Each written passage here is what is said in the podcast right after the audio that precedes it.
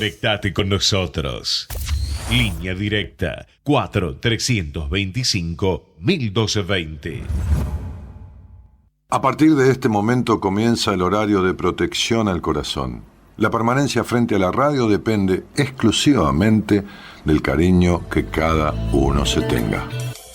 Este programa trabaja con las emociones.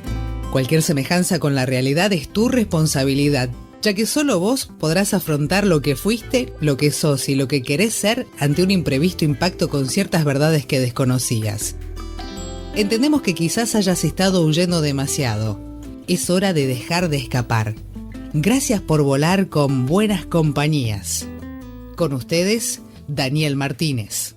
Hola, buenas noches, ¿cómo estás?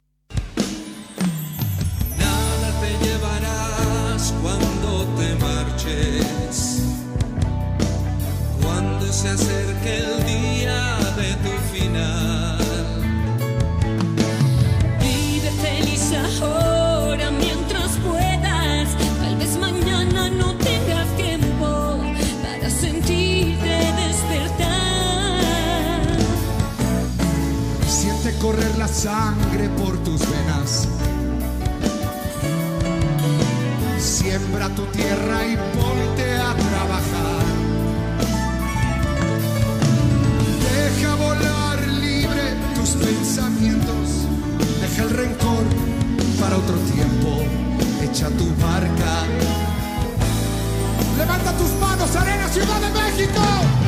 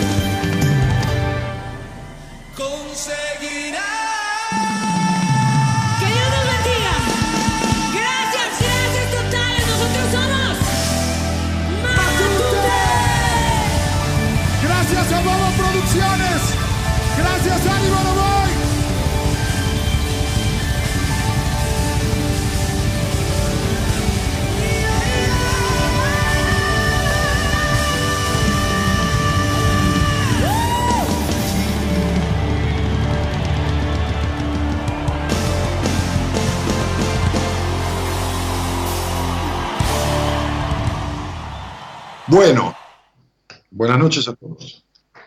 Eh, a ver, estaba tratando de arreglar una cuestión. Ahí, ahí se arregló, Gaby, parece un poco. Aunque yo no puedo escribir, solo leer. ¿Ves? Ahí se arregló un poco, aunque yo no puedo escribir, solo leer. Ahí está. Eh, no, estaba, estaba buscando por aquí una frase que escribía hoy ah, y que quiero tratar de compartir, exactamente como la escribí. Pero no la encuentro, ¿viste lo que es? ¿no? La, ley de Murphy, ¿no? Eh, la voy a buscar en el otro celular. Ay, Dios. Y dice algo como lo siguiente. A ver, vamos a arrancar esto. Dice, uno es gran parte de con quien está,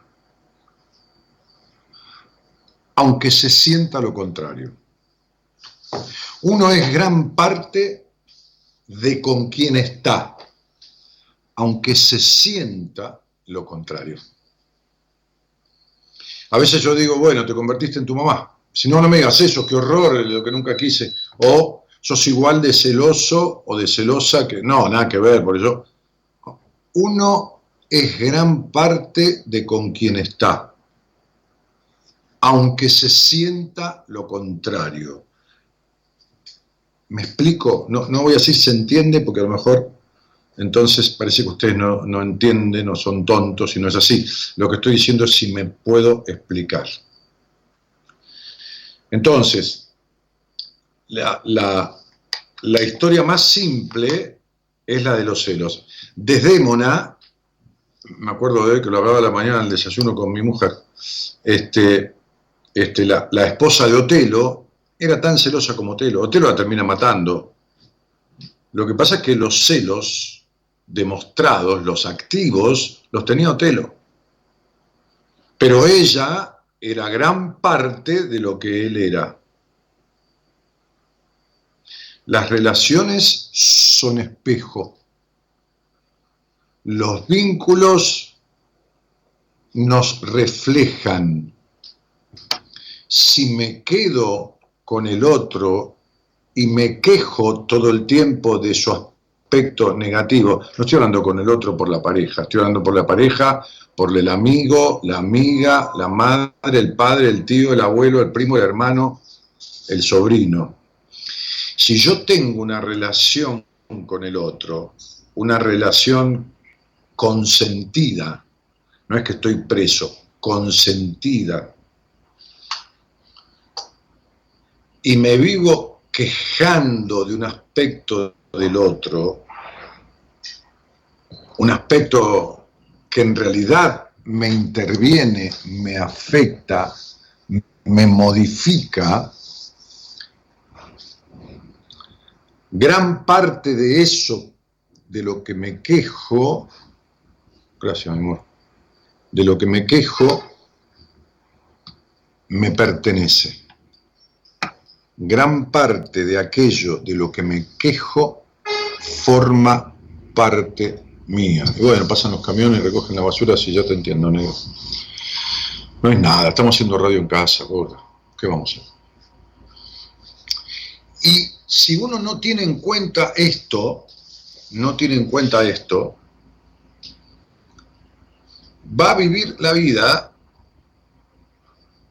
acercándose a la misma clase de personas de una manera o de otra, de una forma o de otra, y aunque parezcan diferentes, no importa la amistad, el trabajo, compañerismo de trabajo, se va a terminar siempre en lo mismo.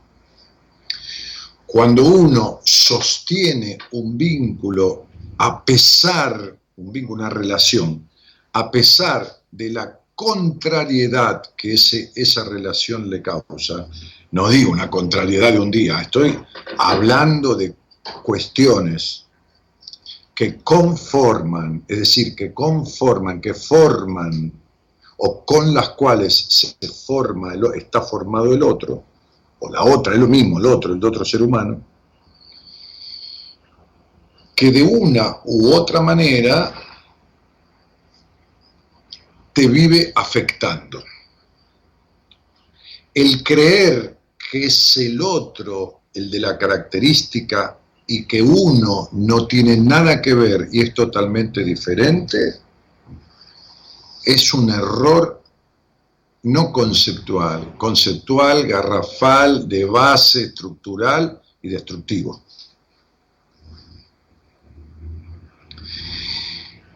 Y si no aceptamos esto, como decía Jung, si no aceptas el drama de lo que sucede, vivirás sometido a ese drama y se repetirá tantas veces como sea necesario.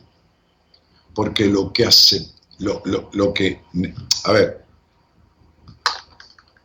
lo que aceptás te transforma y lo que no aceptás te somete. Y, yo le mandaba a, la lista de, pacientes una, una, frase también, justamente de esto, no esta, sino otra, este, este, que, que escribí y que decía, fíjense cómo en, esta, en esto que voy a, dar se, se marca mucho muy notoriamente esto que estoy diciendo, ¿no? O sea, a ver, hay dos clases de estructuras personales que no se pueden sanar. Hay dos clases de estructuras personales, podría hacer más técnica la definición, pero no tiene sentido, no me gusta hablar así. Entonces vamos a ponerle estructuras personales, de personalidad, ¿no? Entonces, hay dos clases de estructuras personales que no se pueden sanar. Uno, la o el psicópata, porque es imposible lograr que acepte que lo es. Vamos de vuelta. Hay dos clases de estructuras personales que no se pueden sanar. ¿Por qué? Porque para sanarse tendrían la condición que yo voy a explicar, de la que estoy diciendo. Primero, dije dos clases. La primera, la o él, porque femenino o masculino, la o el psicópata. ¿Por qué? Porque es imposible lograr que acepte que lo es, que acepte que es psicópata. Número dos, la o el boludo. No el boludo como insulto, el boludo. El boludo. Eh, eh, eh, el boludo esférico, que es redondamente boludo. ¿Se entiende? Entonces, ¿por qué? Porque además de no aceptarlo, como pasa con el psicópata, se cree vivo.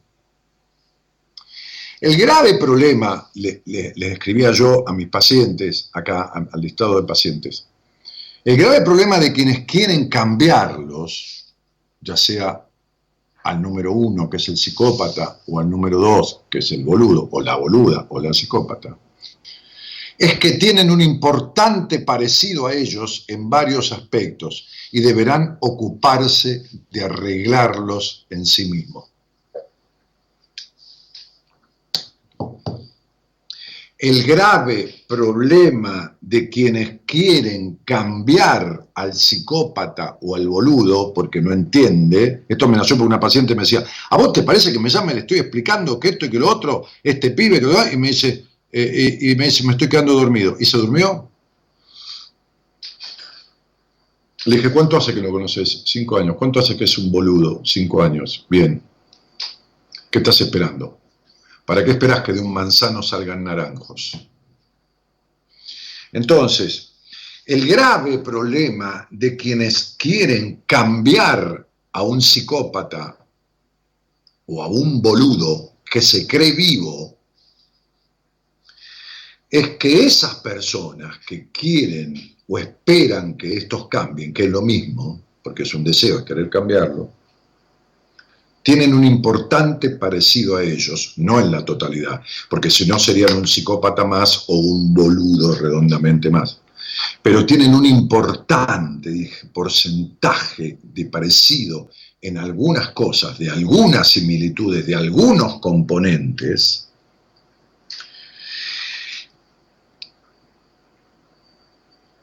y deberán ocuparse de arreglarlos en sí mismos.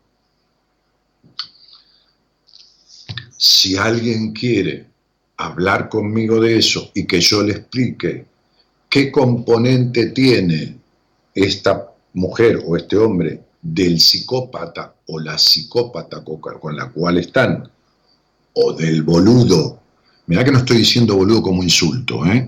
No, no, no, es como si dijéramos una descripción de alguien que no acepta sus limitaciones y que encima se cree un vivo. ¿Está? Que es tan cerrado como el psicópata, ¿eh? porque se queda con la suya siempre. ¿eh? No es lo mismo de destructivo, pero es impredecible, porque te sale con una cagada o con una pelotudez en el momento menos pensado. Entonces, a lo que voy, en lo que quiero cifrar esto, es en que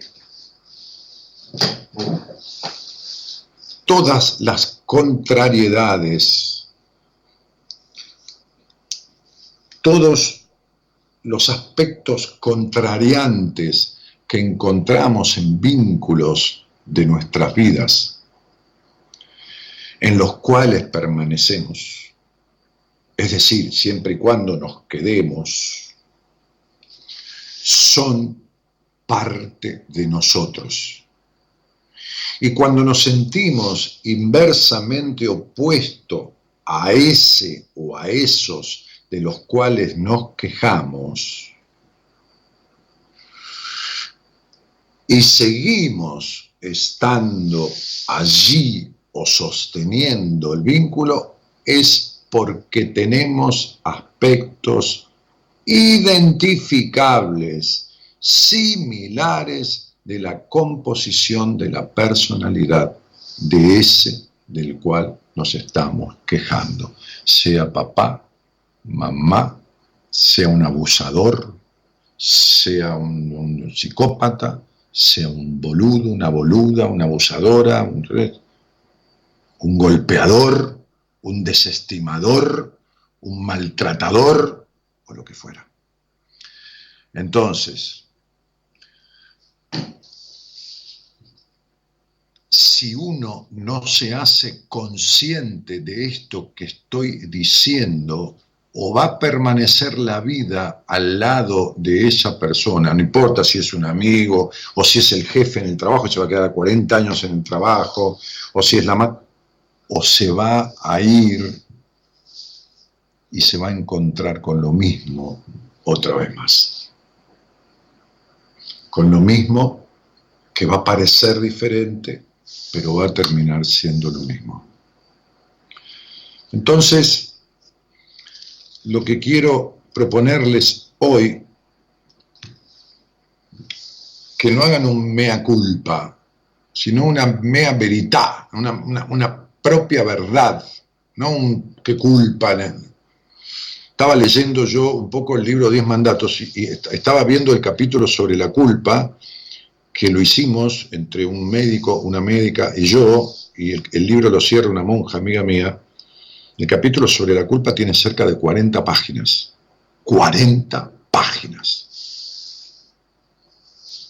Lo llamamos el origen de todos los males, ese capítulo. 40 páginas hablando sobre la culpa y explicando de todo, hasta enfermedad.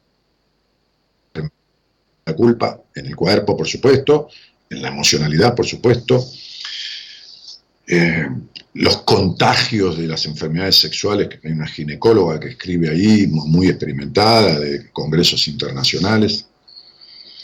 Eh, bueno, absolutamente todo. Eh, entonces, no estoy hablando de sentirse culpable por sostener este tipo de vínculos, estoy hablando de hacerse responsable, asimilando y tratando de entender y comprender esto que estoy diciendo. todo de lo cual te vivís quejando todo el tiempo de alguien forma en parte importante aspectos de vos misma o de vos mismo. Es lo mismo. Con esta consigna no tengo ningún problema y me pongo ampliamente a disposición para hablar con quien desee enterarse de cuáles aspectos tiene, porque no lo puede reconocer. Dice, bueno, mira, a ver, Daniel, no es que te crean y no te creas, que no, no, no, lo entiendo. No. ¿Qué tengo yo de, tal persona que me trata así o, me trató así? O, ¿qué, tengo yo? ¿Cómo es? Bueno, entonces salí al aire y yo te lo voy a explicar. ¿Para qué? Para que lo arregles. Porque si no lo vas a repetir todo el tiempo en tu vida. Entonces, eh, llamás por teléfono, eh, mejor dicho, no, estamos, eh, yo estoy en casa. Gerardo está en la radio, Gerardo Subirana, Gonzalo Comito, el productor, está en su casa y estamos triangulando, como podemos, con todos los recursos técnicos que hay, para entre los tres, imagínense, vamos haciendo el programa, ¿no? Para que salga lo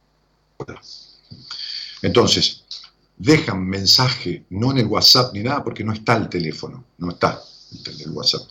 Dejan un mensaje en la bandeja privada del Facebook, en la bandeja privada del Facebook, y Gonzalo le pasa ese mensaje a Gerardo y lo llama desde el teléfono de la radio y lo saca al aire y yo los escucho aquí en el living de mi casa.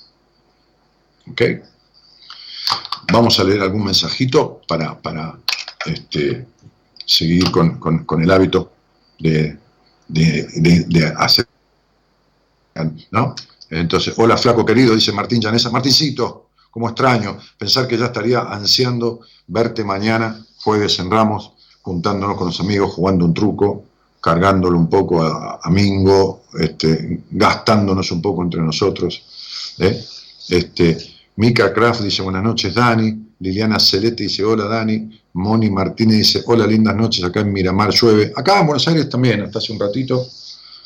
Elvira Monsalve dice hola Daniel, Diego Livi dice hola viejo querido, te mando un gran abrazo, tu hijo Diego de la Pampa, seminario 2015 en mayo, ¿qué hace Dieguito? Qué lindo. Abrazo. Euge, vivas, Eugenia Vivas, es como la frase esa, dime con quién andas y te diré quién eres. Claro, pero ¿sabes qué, Euge? Yo muchas veces cuando tengo una entrevista, le digo a la persona, por supuesto, le ayudo a, conocerse y saber cómo es en verdad, y, y después le explico con quién anda. Lo digo al revés, es decir, dime quién eres y te diré con quién andas. Es decir, sabiendo cómo es la persona, yo puedo decirle la clase de hombres con los que está o la clase de mujeres con las que está. ¿Por qué? Y porque sí, porque no se puede juntar con otra cosa. Porque no puede conseguir, teniendo afectaciones importantes no resueltas, ningún vínculo coherente en su vida. ¿Por qué? Porque no tiene un vínculo coherente consigo mismo. No, no, no, no, no, no, no hay forma. ¿Está? No, no. Este es el dicho que en una parte del libro Diez Mandatos, este, que por lejos es el libro más completo que, he escrito en mi vida y, que he leído con respecto a la diversidad de cosas que abarca en estos aspectos, en los mandatos, en el porqué, de todas las causales vinculares y, y los actos vinculares de un individuo en el consigo mismo, en el con los demás, en el con los padres, con la sexualidad, con, el, con todo, con el cuerpo, con la salud, con todo. Este, Mujer Plena, que es muy específico, es lejos el mejor libro que he escrito y que hemos escrito porque ha habido colaboración en, algunas partes del libro, eh, algunos inserts de profesionales del equipo, algunos que no están más, otros que, eh, que, fueron convocados para eso en especial, pero este, eh, profesionales de diferentes áreas al fin. Em, Este, y yo leía, eh, en una parte del libro, leía que he escuchado muchas veces personas que dicen me jugué la vida por, por tal, ¿no? Y digo, es mentira, es absoluta mentira, porque jamás se jugaron la vida por sí mismos. Jamás se jugaron la vida por sí mismos. Entonces, digo,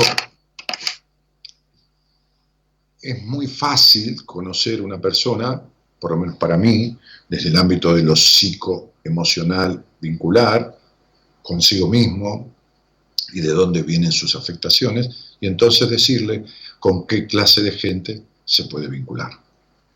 Con qué clase de gente se puede vincular. Eh, es decir, qué tipo de vínculos va a tener de pareja o, en general vínculos afectivos en su vida. Eh, bueno, muchas buenas noches de Vicky Martínez, de Nati Leguizamón, de Chabeli Prieto, eh, de Paula Peláez. Paulita, vos sos paciente mía, empezaste ahora, ¿no? Estás, estás empezando, creo. Este, Norma, de Norma, de Norma Scarpa Scarpinati, Liliana Jerez que hola Dani, siempre que puedo te escucho y te saludo, pero siempre me salteas. Pero bueno, acá estoy escuchándote. No, Lili, no, yo no es que te salteo, está equivocada. Yo he leído tu nombre varias veces. Lo que pasa es que vos te levantás o vas al baño o te colgás porque sos una colgada, vos lo sabés que sos dispersa. Si no, négamelo. Y no escuchás que te nombré. ¿Sabes por qué te digo? No tengo por qué mentirte. Te podría decir, no, no te nombré, porque hay 700.000 mensajes. No, porque reconozco el nombre y lo he nombrado y sabés que si algo tengo, eh, es un poco de memoria. Mariela Correa dice buenas noches, Jessica Yamila este, dice, Jos, Jos, Jolly Ledesma, escuchá, Bueno. María Sotelo, también Chabeli Prieto está etiquetando a María Sotelo, este, eh, un tal Beto ha compartido la transmisión, Ricardo Daniel Díaz dice, hola Daniel, hoy te escucho en directo, gracias por enseñarme a combatir mi ansiedad, Ricardito. ¿Qué haces, Ricardito? este, eh, Liliana Beribey dice, Dani, súper interesante programa, abrazo desde Bahía. Alejandra dice, qué grande la explicación, acá estamos viéndote, muchas buenas noches, dice, ¿no? Este, Denis Paque, dice, saludos Dani desde Punta del Este. Bueno, un, abrazo. Paula dice, y sí, estuve con uno de cada categoría en diferentes momentos. Tengo características similares a los dos. Ah, al psicópata y al boludo, sé que se refiere. Estoy peor de lo que pensaba. Eh, no, yo ya te vi en una entrevista, ya te dije cómo estás, hasta dónde estás, eh, cómo vas a salir de esto. Así que puede que te vayas dando cuenta que estabas más jodida de lo que creías, pero no más jodida de lo que yo te dije. Lo que pasa es que vas a ir aceptándolo de, una manera comprensiva, es decir, no solo entendiendo, sino que te va a ir haciendo centro, ¿viste? Como si tú, ¿viste? ¿Entendés? Eh, eh, no es lo mismo la primera trompada en la panza que la número 20. cada vez te, te, duele más, este, eh, eh, ¿entendés? Pero digo, no, es porque te vas a doler, es porque te va a ser centro, va, va, va a profundizar más, lo cual me alegra, porque es lo que yo estoy tratando y lo que trato y lo que logro hacer con los pacientes en la primera etapa de, mi tratamiento. María Rosario Páez dice, buenas noches Dani, te escucho. Grabo Talla dice, excelente tema Dani. María Teresa Catalina Larraburu dice buenas noches, y Laura Aciar dice, bueno, la, etiqueta a Jimena Aciar, Martu Solano dice hola, buenas noches, y Renzo dice, justamente hoy empecé a leer el libro de los diez mandatos. Bueno, tranqui, léelo, subrayalo, hacete espejo con el libro de cosas que, ¿eh? subrayá, mirá que tiene mucho material, el libro tiene... Eh, eh, hablo de porque lo tenía acá, hasta tiene una, 10 eh, hojas de notas atrás. Utiliza la parte de notas que tiene el libro para que anotes cosas que... Tiene 300 páginas, parece 270 páginas, más, más o menos. Este, eh, el libro se llama 10 mandatos propios. Lo van a encontrar en mi página, la editorial lo vende a través de mi página y, es un libro que, que, tiene ya varios años, como 10, si mal no recuerdo. Sí. Em, lo van a encontrar en danielmartinez.com.ar, porque la editorial publica los libros ahí. Haces clic, lo compras, te dice cuánto es el correo hasta tu casa, que puede ser acá a la vuelta o en Australia, no importa, por decir algo, y te llega por correo argentino. La editorial te lo manda por correo argentino. ¿Está? Bueno. eh, los publica en mi página porque como yo hago radio, eh, es la manera más fácil que tiene la editorial de comercializarlo. Bueno, eso, Marisol Sol preguntaba eso. Eh, ¿Qué pasa si uno ya habló contigo? ¿Se puede hablar lo mismo? sí, ¿por qué no? ¿Quién dijo? Graciela Gómez dice, buenas noches. Sonia Santillán dice, hola Dani, querido, te mando un abrazo. Igualmente. Carlos Pastor dice, buenas noches, Dani. Fabio Escobar dice, hola León, saludos. Hola. Carlos Pastor saludos desde la Perla del Oeste. Mirá, ¿a cuál te referís? ¿Cuál es la perla del oeste? Le decís a Mejía, le decís a Castelar, le decís a, qué yo, Edo, no sé. Genio, buenas noches, dice Mary Rodríguez, María Laura Martinoli dice presente, y María Agustina Gómez dice saludos, Dani Genio, Liliana María Gómez dice 10 mandatos propios para una vida plena, para quien pregunta el nombre del libro, saludos desde Tucumán, me encanta escucharte, Paula Navacio dice genio, Laura Loprete Solani, qué lindo verte, y qué más, y Liliana Tonelli dice, me encanta el tema que toca hoy, Dani Besos. Amira de la Vega dice, qué buen tema el de esta noche. Hola Dani, buenas noches de Mendoza.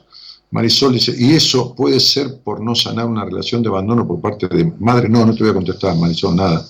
Yo no contesto nada así. Yo no puedo contestarte eh, algo que, que, puede ser. Puede ser, pues, che, tengo una dureza en, una, teta, puede ser un ganglio, puede ser un tumor maligno, puede ser un cáncer, puede ser. ¿Vos te imaginás un médico, si te contesta eso, tiene que salir corriendo y no ir a verlo ni, ni, en fotos? Y entonces un puede ser desde lo psíquico, es, estamos hablando de un tumor, que hay que extraerlo. Nada más que un tumor que no se ve en carne y hueso, pero que perjudica la vida, tu vida de relación, tu vida emocional, un montón de cosas. A lo mejor no, te quita la vida del cuerpo, pero te quita la vida del alma. Es decir, no se te muere el cuerpo, pero vivís muerta, muerta en vida. Entonces, puede ser. Estás tan lejos de querer acercarte a la verdad como lejos estás en esa foto que te pone en las rodillas, debajo de las rodillas, metida en el agua, o, metido porque te identifica vos, y lejísimo como para que nadie te alcance ni te vea. Mirá qué fácil descubrir cómo estás en la vida. Qué lindo ese anillo de casamiento en esas manos jóvenes, dice Viole. Bueno. Eh, Melina Espadabeca dice, duele menos. Bueno, no sé a qué te referís porque no, yo no puedo hilar todos los mensajes, chicos, imaginan que hay 300 personas ahí escribiendo. Eh, eh, bueno, muy bien. Vamos a, una, a, una, a, un tema que pone Gerardo y, vuelvo con alguien que quiera hablar conmigo. Recuerden, eh, dejen en la bandeja privada del Facebook Hola, quiero hablar con Dani, mi teléfono es tal, en la bandeja privada del Facebook. Hola, quiero hablar con Dani, mi teléfono es tal. Y, los van a llamar. ¿Ok? Es la única manera. Por el momento, porque estamos acá disgregados por toda esta cuestión de lo que está sucediendo. Buenas noches a todos y muchas gracias por estar. Somos la buena compañía que no ve el medio vaso vacío, pero igualmente de 0 a 2 lo llenamos juntos. Buenas compañías. Con Daniel Martínez.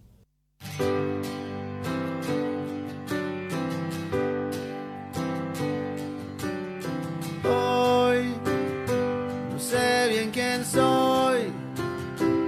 Sé que no estoy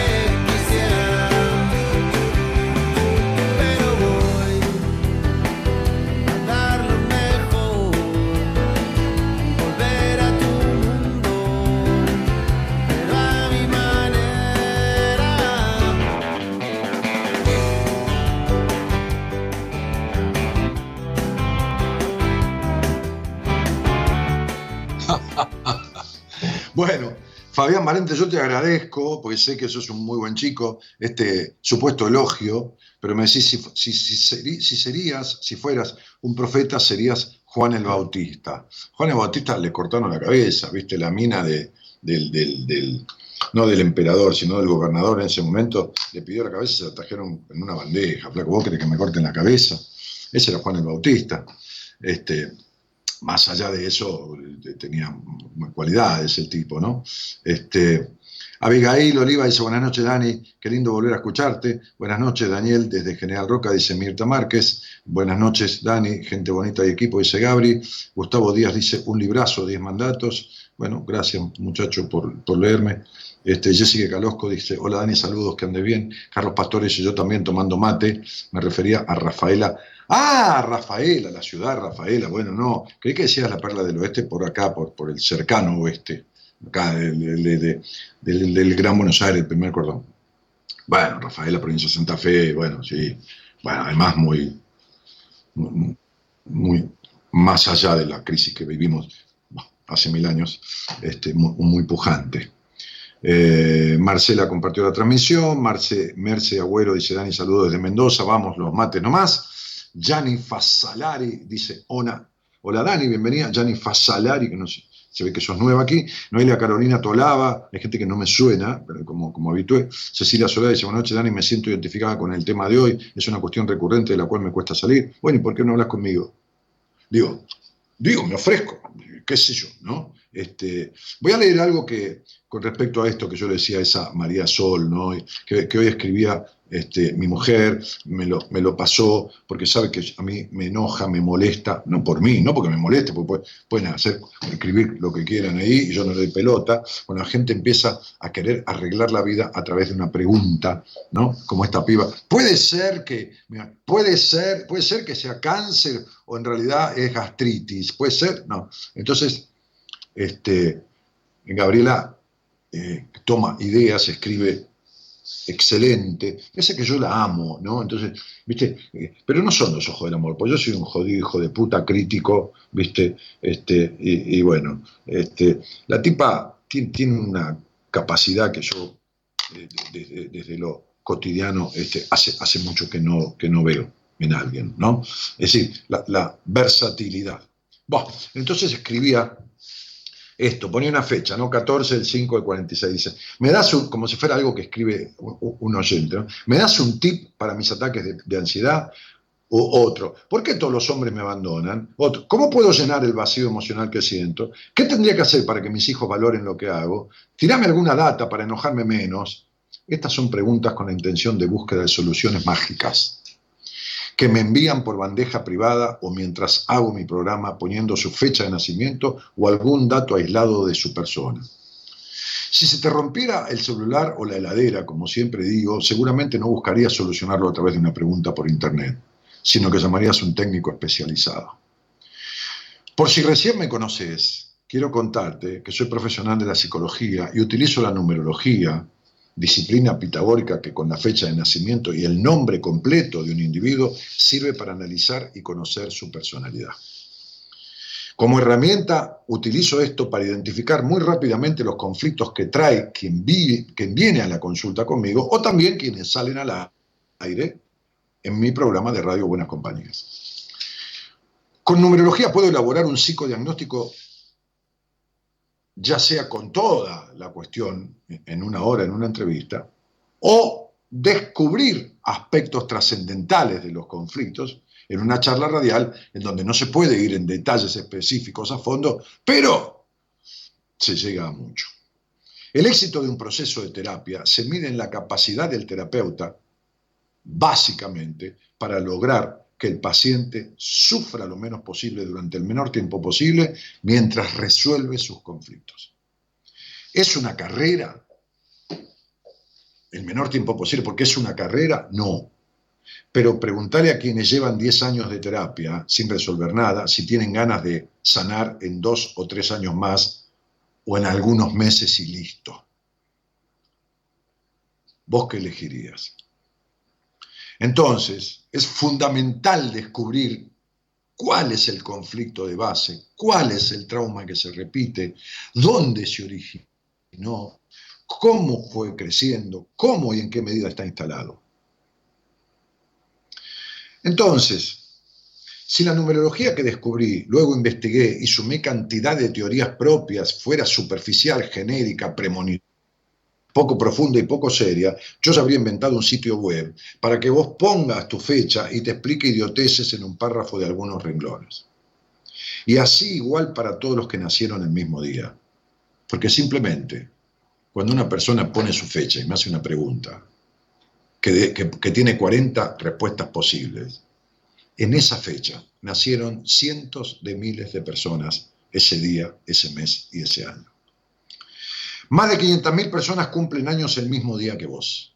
Más de medio millón de personas cumplen años el mismo día que vos. Pero no se criaron ni con la misma familia que vos, ni tienen tu nombre completo y apellido. Es necesario analizar y descubrir qué es lo que hace que vos sufras de ataque de pánico, ya que si todos los tuvieran por el mismo motivo, también habría un manual de instrucciones genérico para solucionarlos. No te faltes el respeto a vos mismo poniendo una fecha de nacimiento o un síntoma aislado para que te digan algo, porque esa es la mejor manera de prolongar tus sufrimientos, tus conflictos. Es muy curioso cómo las personas van corriendo al médico ante los golpes o alguna enfermedad, una dolencia, y sin embargo esquivan los dolores emocionales los vacíos existenciales, los vínculos enfermos o enfermizos, es decir, sus trastornos de vida, esquivan la manera de resolverlos. Por si no lo sabes, es hora de que te enteres de que una mente y un alma sanos, además de hábitos saludables, son la base preventiva de cualquier conflicto emocional y por supuesto de cualquier enfermedad o síntoma físico. Y desde ya, que evitan vínculos enfermizos. Nos vemos hoy a la noche haciéndonos buenas compañías, decía este posteo que yo leí que desarrolló Gabriela, que le modifiqué apenas una pequeña parte, no corregí, sino modifiqué, y que lo mandó en Instagram y que tuvo menos comentarios que nunca. Es decir, cuando hay 100, 80, 200, 300 comentarios, gracias si tuvo 15 o 20. ¿Por qué? Y porque la mayoría se dio por aludido. Y no queda nada que decir y el que calla, otorga. ¿Está? Ni siquiera tuvo ok, ni tenés razón, ni lo pretendo tampoco, un pito. Al contrario, porque el hecho de que no haya sido prácticamente comentado es que es así como lo explicamos.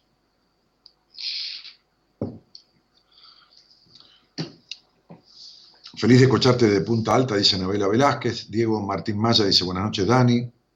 Este, acá estamos con Nati mate de por medio, en cuarentena, disfrutando de tu inteligencia y capacidad. Gracias, genio. Un, cariño, chicos, que estén bien. Este, eh, cuídense eh, y cuidémonos todos. Vamos a hablar con, una tal eh, señora, señorita, que se llama Gloria, me está diciendo el productor aquí en mi celular. hola, Gloria, ¿cómo estás, querida? Hola, buenas noches, Dani. ¿Cómo, te va? ¿Cómo, ¿De dónde sos? Soy de acá de San Isidro. Ah, cerca. Sí. Este, hoy atendía en una entrevista a una, una, una mujer, va, de 40 años, casi de, de Martínez. De, Martínez era, creo. Sí, me parece que de por ahí, de zona norte.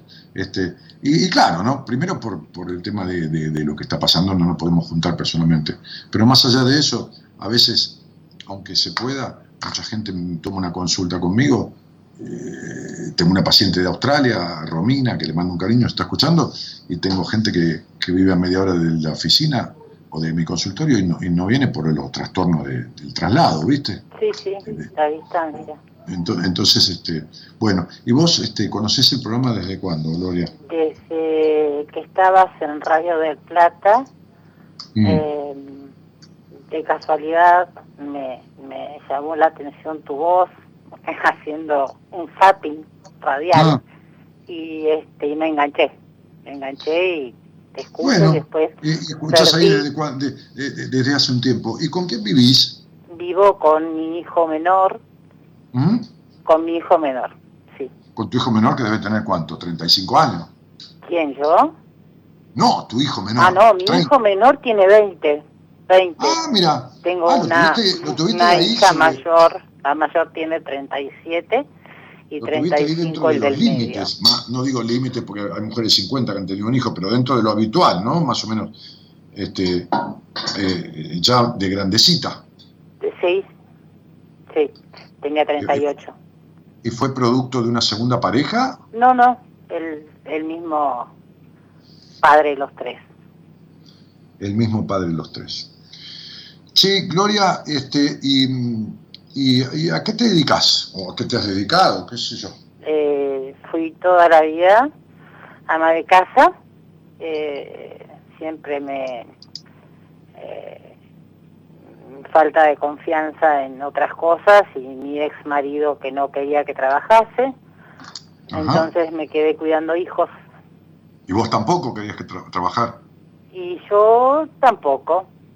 Claro, porque cuando uno es mayor de edad y quiere algo de verdad, de verdad lo quiere, y el otro no, o se separa o Sí. negocia, Sí, sí. pero que prevalezca la opinión del otro es un acto de sometimiento. Entonces sería, si vamos a un juzgado eh, de conductas eh, humanas y acusamos a tu marido por imponerte en no trabajar, el juez lo va a dejar preso, pero cuando yo me retiro, porque soy el testigo, porque soy tu psicólogo, el juez dice, espere, espere, doctor, sí, la señora también se queda presa. ¿Pero por qué? Porque ella se hizo lo mismo, ella también se impidió lo que quería. Claro, el tema es que, bueno, había eh, una diferencia bastante importante de edad. No, no, tampoco, nada te justifica eso. No, no, no. No, no, tampoco. No, Seguro, no. Si querés, sí, si querés yo 18 te años mayor a- que yo, y yo de me víctima. parece También que, te puedo un- que padre más que un... El, el disfraz que vos elijas, Gloria. Ujú. ¿Está? Bien. Entonces, este, eh, yo, eh, eh, ¿sabes cuánto le llevo a mi mu- mujer? Más de 30 años. Ujú. Sin embargo, la tipa se puso a estudiar piano. Imagínate, yo estudié 11 años, 16 años piano, desde los 5 hasta los, hasta, eh, perdón, 11 años, de los 5 hasta los 16. Este, tengo piano entrando por esta oreja y saliendo por la otra. ¿Está? Sin Sí. embargo, quiso estudiar piano. Cuando se fue a bailar salsa, porque le hacía bien a su cuerpo, anda a bailar salsa, anda a hacer teatro, te querés, me voy a ir con, las, con mis amigas un fin de semana, andate a Mar del Plata. Entonces sería, porque a mí no me gusta que me prohíban nada de lo lógico. Está, si mi mujer se pone me dice, no, déjate de joder, deja de fumar, me está aconsejando algo que es por, es por mi bien. Pero, eh, digo, la, la- la diferencia de edad no justifica nada. ¿Está claro? Sí, sí, tenés razón. Tampoco, Gloria, porque diferencia de edad justifica cuando vos tenés 10 y tu papá tiene 30. Ujú. Ahora, cuando vos tenías 23 y tu marido 42, ¿cuántos años te lleva tu marido? 18. Bueno, es justo la cuenta que hice. Sí, ¿Está? sí. Muy bien, fíjate vos. Entonces, vos tenés derecho a quedarte con él, a irte, a mandarlo a la reputa madre que lo parió, a hacerte prostituta, monja, a no tener hijos un carajo, a tenerlos y dejarlos en una guardería, a irte a trabajar. Tenés ese derecho y si él no está de acuerdo, tenés derecho a irte a la mierda o negociar y decir voy a cuidar mi hogar mediodía y mediodía voy a ser la secretaria de un odontólogo amigo mío. Me va a pagar, pero tengo una actividad. Nada te disculpa esto que vos querés exculparte. ¿Está claro? Sí, sí. Clarísimo. Porque lo que uno quiere en la vida no es lo que dice Gloria, es lo que hace. Sí. Claro, uno puede decir, mira, la verdad que yo he, he decidido, ¿eh? he decidido dejar de tomar mate. No, no decidí un carajo. Porque estoy tomando mate. Lo que quiero es lo que hago, no lo que estoy diciendo. ¿Está? Está. Bien. Está. Entonces, no has trabajado porque la opinión de tu marido estuvo por encima de tu deseo y la crianza que tuviste, que tiene que ver con no haber sido escuchada, hace que te casaras con un tipo que tampoco te escuchó. Que le importó tres carajos tu deseo de trabajar. Y que vos, acostumbrada a que primero está el deseo del otro, porque tus deseos te los tuviste que meter bien en el culo en toda tu infancia, entonces siempre priorizaste el deseo ajeno. A ver si te querían como no te quisieron cuando esperaste que te quisieran. En ese hogar donde te criaste, que fue un hogar trabajoso, esforzado, Con menos ternura paterna que, no sé, que hielo en un desierto. Sí. Entonces, yo que le llevo tantos años a mi mujer, cuando la conocí, a los dos años ella me dijo que quería y que le gustaría irse de la casa de los padres. ¿Por qué? Por, por- por su autonomía, por su deseo de, de vivir sola. Y tenía apenas 20, 20 años en ese momento. Entonces yo un día, jugando al póker con mis amigos, le dije, che, ¿alguno tiene un departamento para alquilar?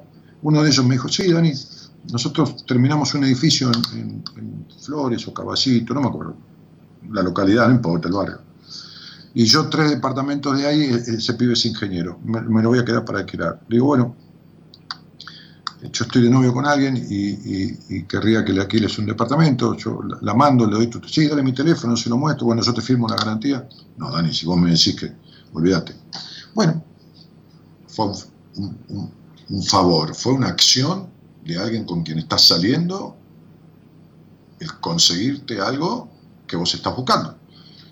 Ella se lo pagó porque estaba trabajando, ella se lo amuebló y yo le regalé un sillón como un obsequio que le puede hacer cualquiera a la persona con la que está saliendo.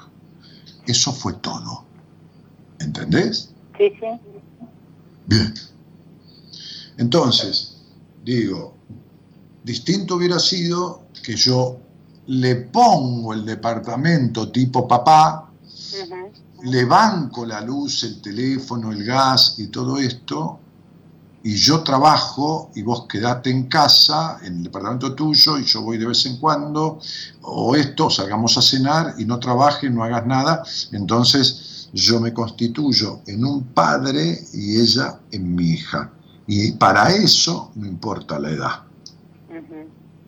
Porque hay gente de la misma edad que funcionan como madre e hijo todo el tiempo, o como padre e hija. ¿Entendés? Sí. No se trata de sumas y restas, se trata de actitudes. Entonces, ¿qué te pasó? Que si vos te hubieras casado con un tipo de 35 años o de 30, te hubiera pasado lo mismo. Porque te hubieras buscado a alguien que no te escuchara un carajo y que se cagara en tus deseos. Sí. ¿Está claro? Sí, sí. Pero además de eso, vos desconfiaste toda la vida de él. Sí, sí. ¿Viste, mi reina querida? Sí, sí.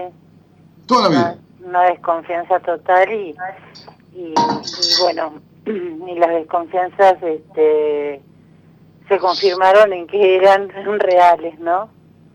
¿Eh? Que las, re- realmente eh, las desconfianzas que yo tenía eh, eran reales.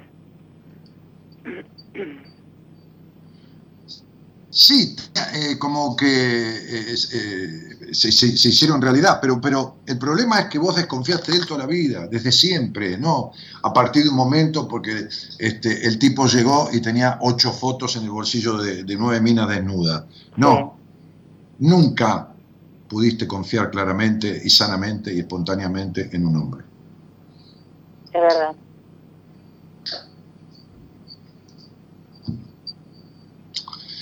Entonces, te, te lo, te lo- te lo voy a explicar eh, de esta manera.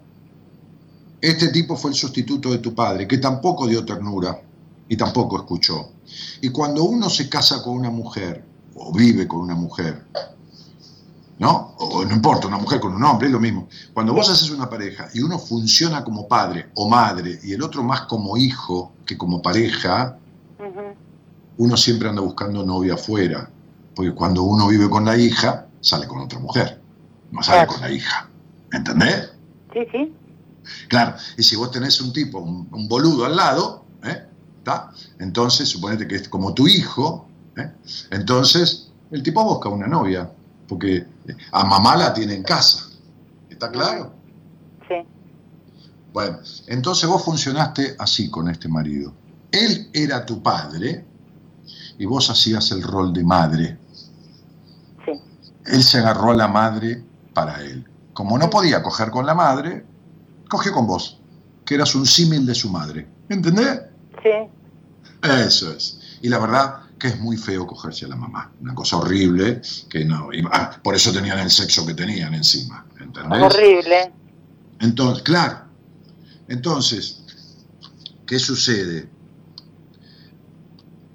Mi mamá, mi mujer, mi hermana y mi hija no son putas. Putas son todas las demás. Entonces el tipo salía por ahí y hacía esas cosas chanchas que hay que hacerlas con las otras mujeres, que son madres, hijas, novias, sobrinas o esposa de alguien, igual que las de él. ¿Entendés? Sí. Bueno, eh, eso corresponde al concepto del 80% de los tipos que son boludos.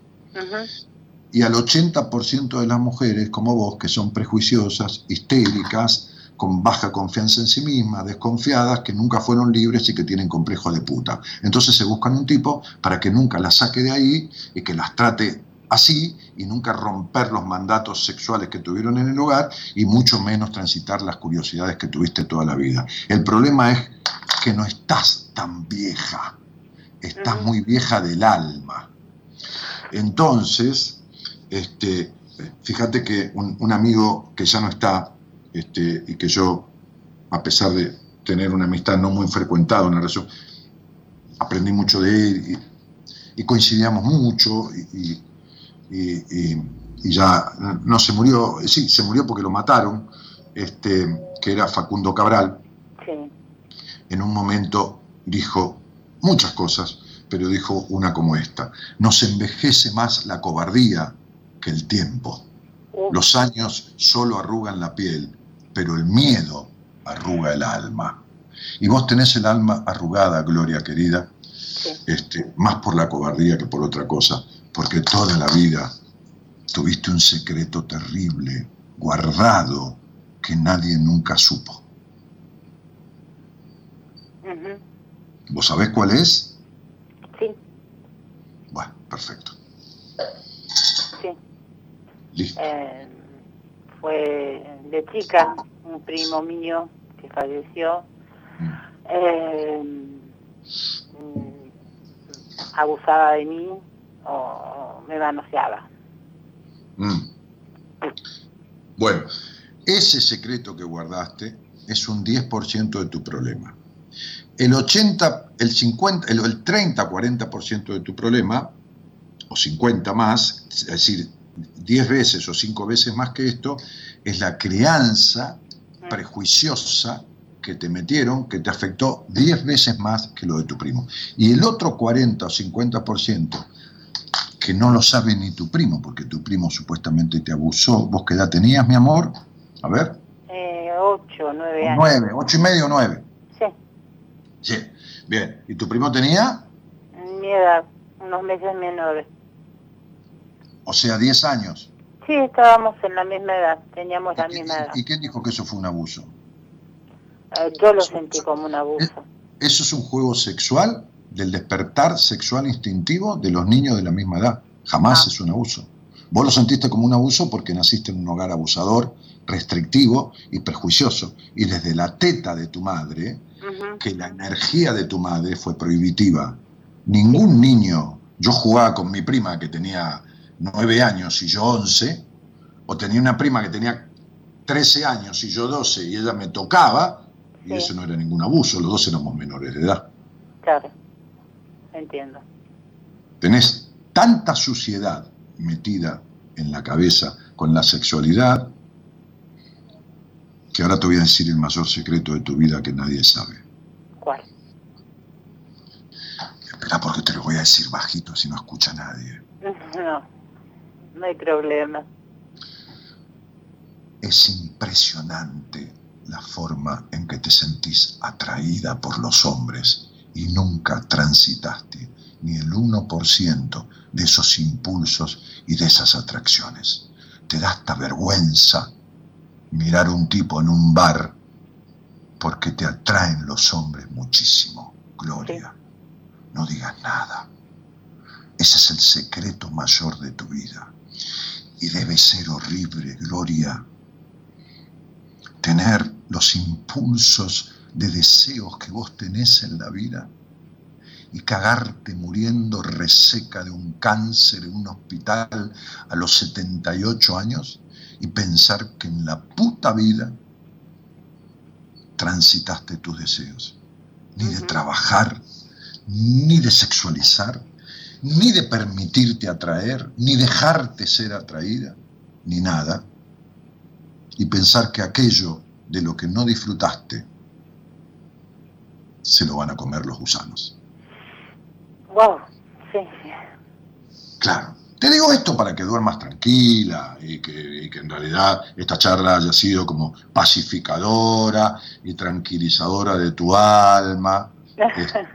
Este, este, y, que, y desearte de todo corazón, este, porque yo no le deseo el mal a nadie, ni tampoco soy envidioso, ni soy rencoroso, este, de todo corazón, que ojalá, ojalá, vos te ilumines, porque Dios en esto no tiene una mierda que ver, No.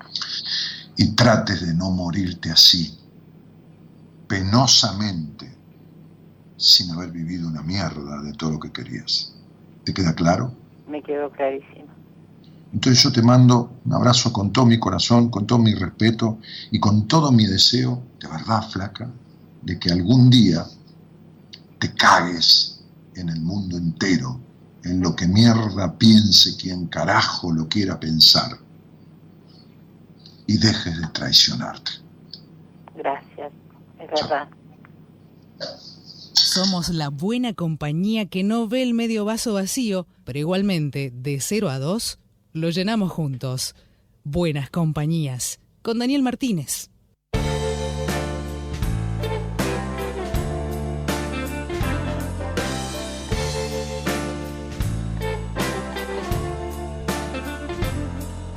La vida es piel, carne y hueso, es tiempo, presión y esperar.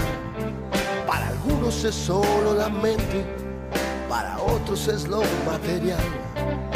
La historia la cuentan algunos y los que no pueden contar la viven igual.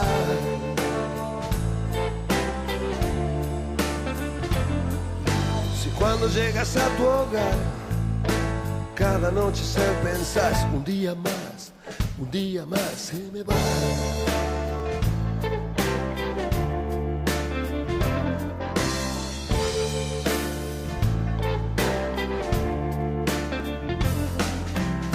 Dónde dejaste tus sueños que no los podés encontrar? Están en una casa de empeño con sueños que nadie va a usar. Y así solo existe el tiempo y lo otro es todo un chamullo de la sociedad.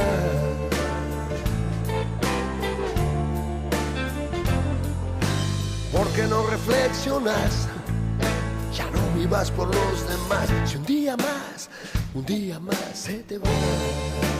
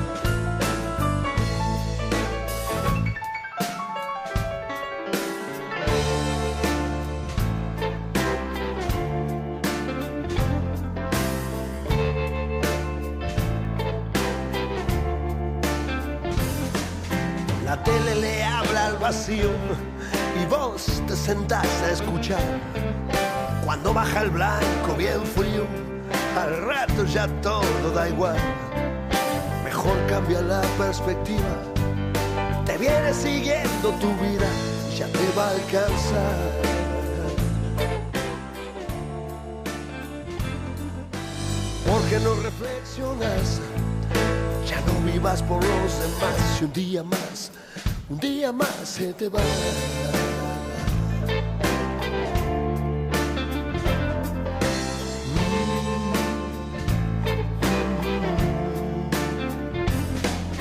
La vida es hueso. Bueno, este talento, aprendizaje, sinceridad, dice Claudia Firpo, Eddie Rossi dice brillante, Dani Genio dice Romy, bueno, gracias chicos, un temazo de Mississippi, sí, un temazo, gracias Gerardo. Mónica Latorre dice que bello, hoy estás, el amarillo te queda muy bien, radiante, bueno, Moni, gracias. Angélica Orellana dice, buenas noches Daniel, soy de Jujuy, me costó mucho poder mandarle mensaje, pensé, pensé, estoy pasando por un momento muy triste. El día que quieras hablemos, a- Angélica, este, eh, cuando quieras, hablamos. Eh, yo no respondo cosas así. Te dio una sacudida, guardate este video y escuchalo las veces que sea necesario. Dice, ¿viste la serie Freud, Dani? No, la serie Freud no tiene nada que ver con Freud, campeón. Ese estaba, estaba utilizado el nombre Freud para un montón de cuestiones de asesinatos y esto y lo otro. Hay todo un retorcimiento ahí que no tiene nada que ver con Freud. Este, em, así que miré un poco y punto. Gianni Falazar dice, me muero, qué capo, ¿no? Este, chicos, es- este, está, tan, está tan atrasada la sociedad, está tan retrasada, eh, es tan es tan retrógrada la mente humana a pesar de los avances. Los avances son tan técnicos y tan este, aparatológicos eh, que han convertido a las personas en, en- en entes subyacentes, dependientes y sin voluntad propia.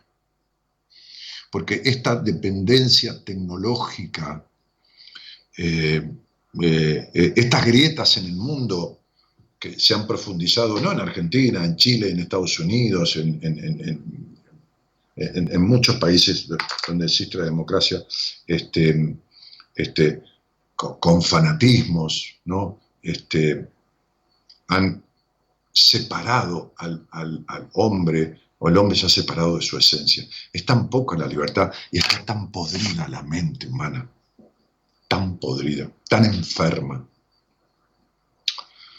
Este, una estúpida, que no sé ni el nombre, que- que se ve que era un coso inventado, una estúpida, no importa. A ver, yo tengo de- decenas de miles de personas en el Facebook, como cualquier persona medianamente conocida.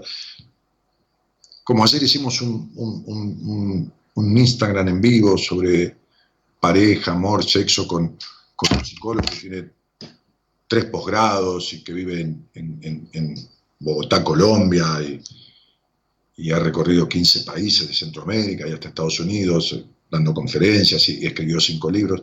Y hablamos de sexualidad y de esto y de lo otro. Este, contestábamos preguntas de la gente. Eh, entraron 1.200 y pico de personas a la charla en total. Este, cerca de 1.300 personas. Eh, estuvimos una hora, el martes que viene lo vamos a hacer nuevamente. Somos amigos, amigos, somos conocidos. Tenemos un, gran amigo en común y, hemos cenado aquí en Buenos Aires con él, porque su madre vive en Argentina, este, y nos hemos conocido y, bueno, nada. Y, una estúpida o un tarado disfrazado de mujer. Y mi madre decía que, que, cuando las mujeres no tienen este, este, ¿cómo se llama esto? Este, orgasmo vaginal, eh, eh, yo les hago comprar en los tratamientos un, consolador este, y utilizarlo, que habría que denunciarme por abusador, ¿no? una cosa...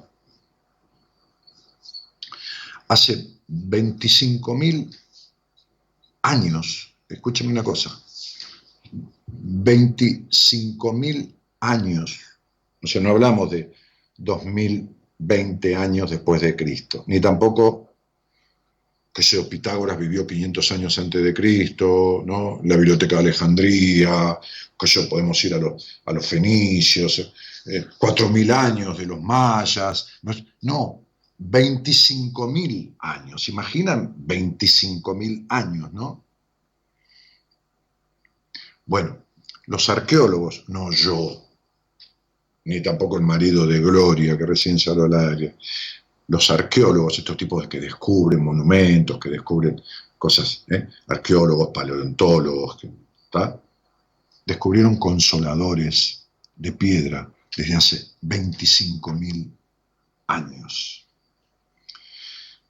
Las mujeres griegas tenían unas formas penianas en diferentes tipos de piedras, de colores verdes, ocres, eh, que se, le llamaban oleos, ole, olevos, olevos o algo así, que untaban con aceite de oliva para facilitar su penetración vaginal.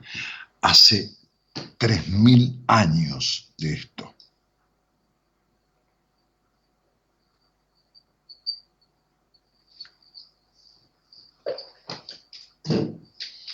Y yo tengo una paciente que hace 20 años 20, no 1500, una no, un montón de pacientes. 20 años,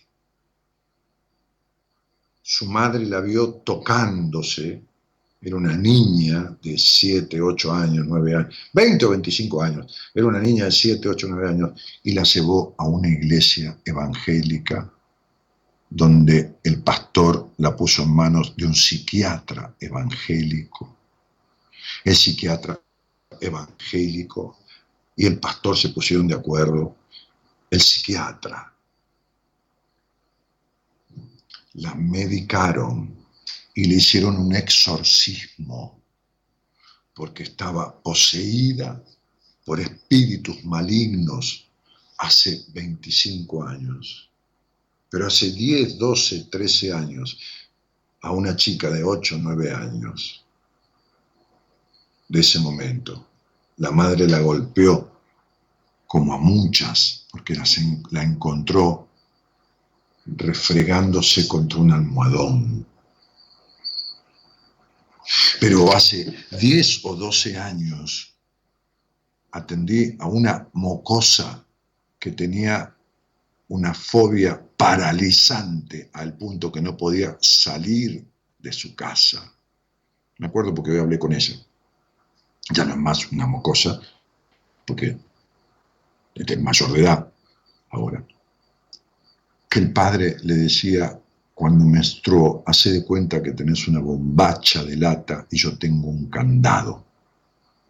La castración. Después la gente se horroriza por la ablación de órganos que se hacen en tribus africanas, también en algunas tribus de Colombia, y también, que hablamos el otro día con este psicólogo, amigo, y también en países avanzados de algunas vertientes de religiones musulmanas, donde se les corta el clítoris o se les cose la vagina cuando tienen 11 años y sin anestesia hasta que llega la edad que la elige un marido y la descose como si fuera un matambre. Y se horrorizan de eso y no se horrorizan de tener sexo mirando para el lado del placar, prostituyéndose, no teniendo ni cerca la dignidad que tiene una prostituta, que pone la cara y el cuerpo, cobra por eso y se asume como tal. Y encima elige con quién, la mayoría de las veces, por lo menos las que han sido pacientes mías. Se horrorizan de una prótesis que tiene 25.000 años y que las mujeres griegas hace 3.000, 4.000 años se metían con aceite de oliva para darse placer. La capacidad de disfrute de las cosas esenciales y naturales de un ser humano, que son el jugar y su sexualidad, que son las dos cosas que un ser humano descubre por sí mismo, como siempre le explico a mis pacientes, va siempre, muchas veces, que el niño descubre apenas antes de tener uso de razón, antes de tener, antes de hablar, ya descubre el jugar. Antes de hablar, descubre el jugar. Descubre, nadie le enseña, lo descubre solo. Juega con cualquier cosa, juega con la caca del perro, juega con un enchufe, juega con, con lo que sea, se lo mete a la boca, juega con las tetas de la madre. Y después, cuando tiene la edad que la naturaleza le provee, la naturaleza le dice nada.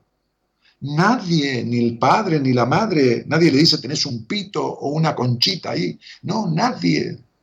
Esa nena o ese nene descubren como un perrito solitos, porque la naturaleza los provee de eso, su genitalidad. Y entonces el padre o la madre lo cagan a palo o le dicen puta asquerosa por otro en el año 2010, 2005, 2003, 2008 y 2015 a nenas de hoy que tienen 5 años. No les quepa la menor duda. Si yo les leo un manifiesto de una paciente mía de las atrocidades, es una chica joven, de las que creo que está escuchando el programa. Sí. De las atrocidades. Una, hoja escrita como de 60 renglones en su historia clínica, que, que yo armo para mis pacientes, que su madre, el pastor, las barbaridades, las, las castraciones emocionales, intelectuales, de no tenés que estudiar nada, que tenés que ser una sierva de Dios, de que esto, de que lo otro, de la suciedad de la sexualidad, de toda esta mierda, entonces la gente se muere como esta vieja del alma, no vieja de cuerpo, pues una señora de 59 años es una dama que acaba de salir al aire, es una vieja del alma, el alma envejecida por la cobardía, de ese secreto que no era ni su abuso, ni, ni, el haber sido cornuda por la infidelidad del pelotudo de su marido, porque infidelidad de tener una, como decía el otro día, tener, nada está justificado, pero menos tener una doble vida, ¿no? tener otra novia afuera, otra mujer, otra cosa. La peor de las infidelidades es la de ella con ella misma. Ella fue la peor de las traidoras toda su vida se traicionó toda su vida porque nunca transitó sus deseos, porque le hice confesar lo que nunca se hubiera atrevido a confesar. La gran atracción que siente por los hombres y se ha tragado todo, toda su vida, por respetar los mandatos enfermos de sus padres o los mandatos de sus padres enfermos de castración. Cáguense la vida como quieran, ahí del otro lado los que están. No escuchen más este programa, no sean pelotudos. ¿No ves que cada vez que escuchan este programa se dan la cabeza contra la pared, se quieren pegar un tiro en el culo para ver si de alguna manera van para adelante, comprarse un burro que les dé una patada en el orto y que los empuje un poco para adelante en la vida.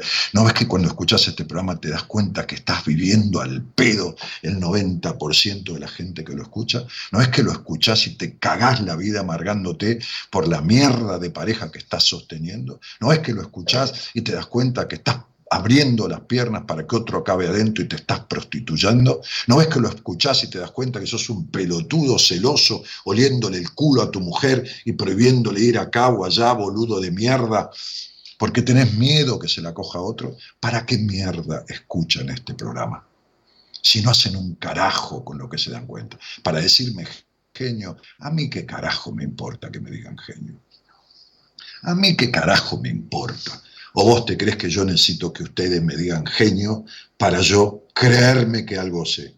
No soy un genio, ni le paso cerca, les agradezco porque lo que dicen viene del cariño, soy un tipo que sabe mucho de algo y lo junta con el sentido común. Nada más. No tengo ninguna otra cosa que esa. El problema es de los que escuchan este programa hace meses y años y años y más años y siguen teniendo la misma vida de mierda de siempre. Y es como si se apretaran la teta o los huevos contra una morsa o si se dieran un martillazo en el dedo todos los días que lo escuchan, por lo menos conmigo, porque es muy difícil bancarse mi decir. Hay dos maneras de bancarse lo que yo digo.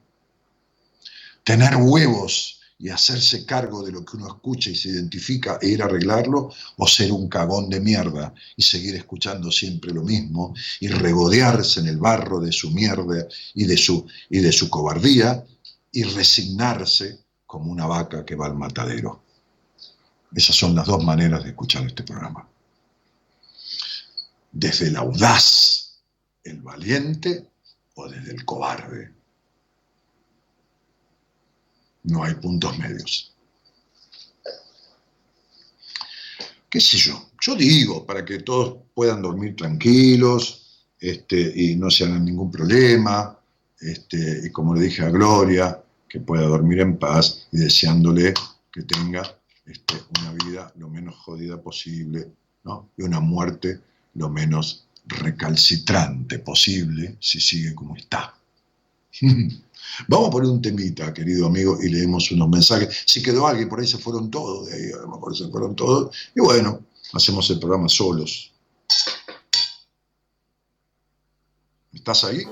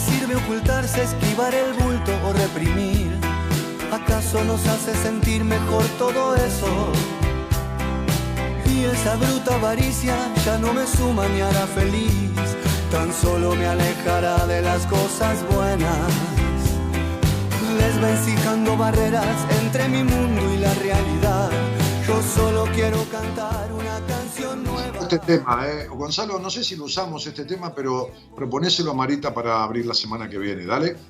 Eh, lo conozco, pero bueno, eh, a lo mejor lo usamos, pero hace mucho tiempo. Dale.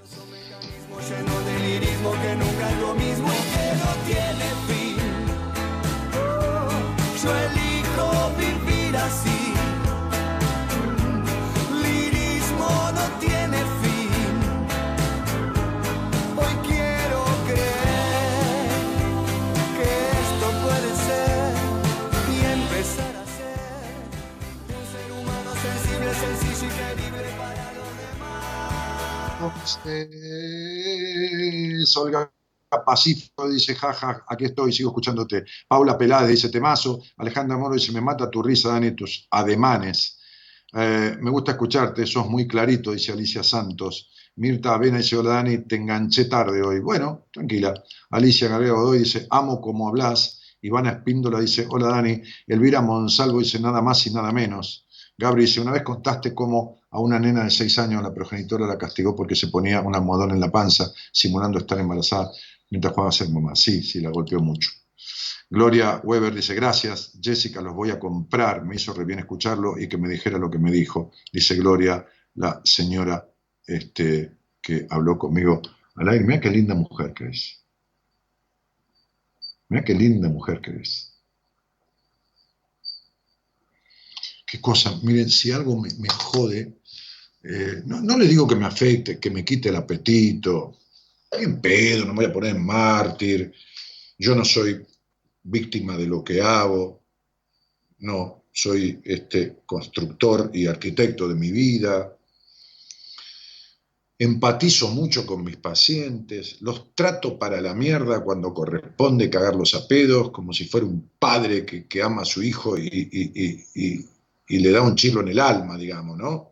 Eh, una, una cachetada simbólica los trato dulcemente. Hoy hablé con, con una profesional de la psicología que la traté para la mierda, le dije, deberías tirarle el título a la mierda, ¿no? Este, este, después se enojó, este, lo otro, que se vaya al carajo.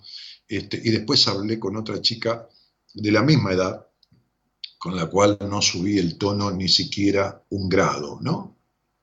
Este, a cada uno lo que se merece de acuerdo a su actitud para conmoverlo, para moverlo con, ¿no? Es decir, a mí los terapeutas monocordes, esta cosa de que el otro dice, eh, maté a mi padre, o violé a mi hermana, o me comí un flan con dulce de leche, y después viene una señora que dice, este, me como los mocos, o a veces me cago encima, viene otro, o veo este, este, lagartijas en la sopa, o lo que fuera, y siempre dicen, ah, mm, sí, ah, bueno, bueno, bueno, ujú, sí.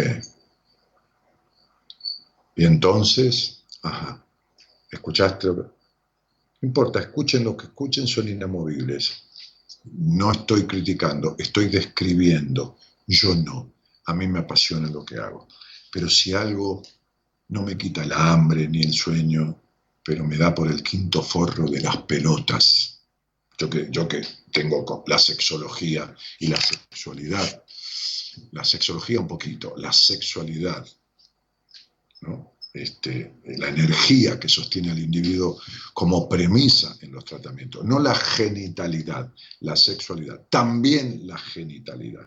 Acá en este libro, Diez Mandatos, una conferencista internacional, ginecóloga reconocida en muchos congresos internacionales, habla de la genitalidad, de las enfermedades sexuales, de lo que ocasiona el placer, de lo que significa un orgasmo, justamente en el capítulo de la culpa y de las enfermedades de transmisión sexual y de por qué se ocasionan por la culpa y por todo esto. El porqué de las candidiasis, el porqué de un montón de cosas que tienen que ver con la culpa, con, un... Bah, no voy a entrar en detalle. Este, pero me da pena ver la cantidad de vidas desperdiciadas que veo.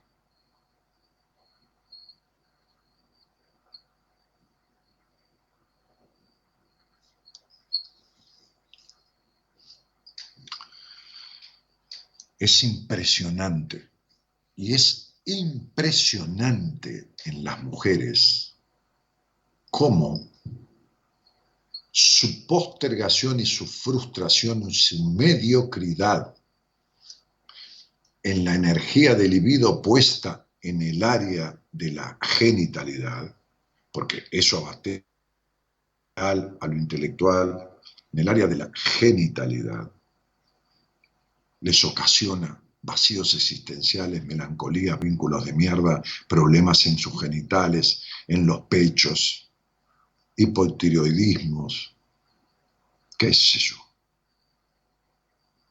dispareunia, que es dolor en la penetración, vaginismo, vaginitis, nódulos en las tetas, nódulos en, los ovarios, quistes. Está todo ligado. Todo eso está íntimamente relacionado con el chakra base o raíz. Estoy hablando de algo.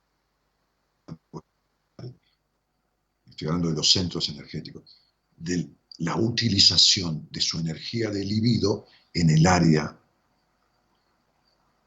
de sus relaciones genitales, en la forma de sexualizar y la culpa.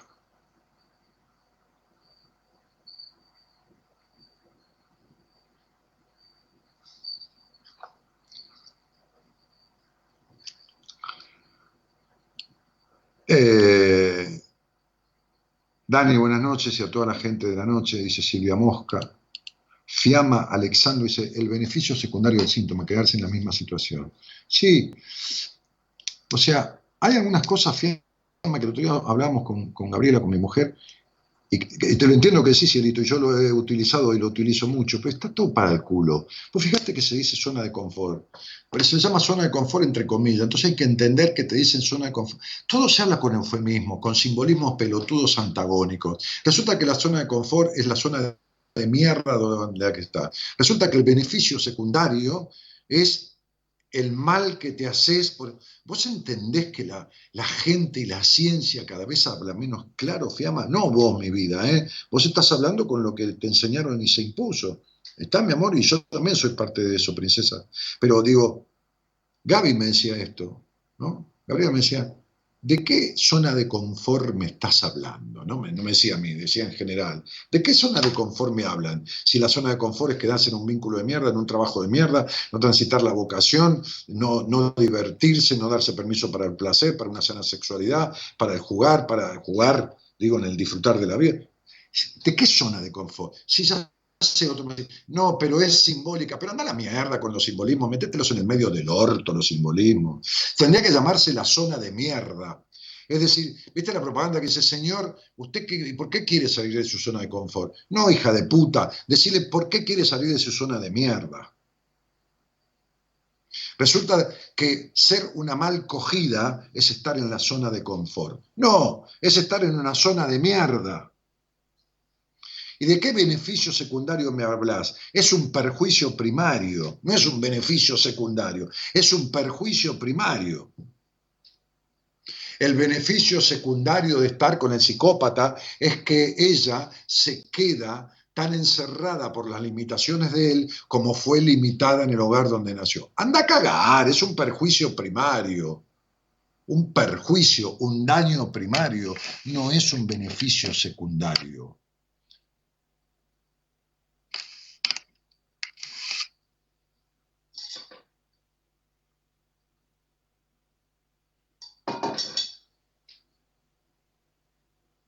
¿Qué mierda hablar con eufemismos? ¿Para qué? Pero si ustedes miran la historia, Buda no hablaba con eufemismos. ¿Qué sé yo? Por acá, eh, tampoco.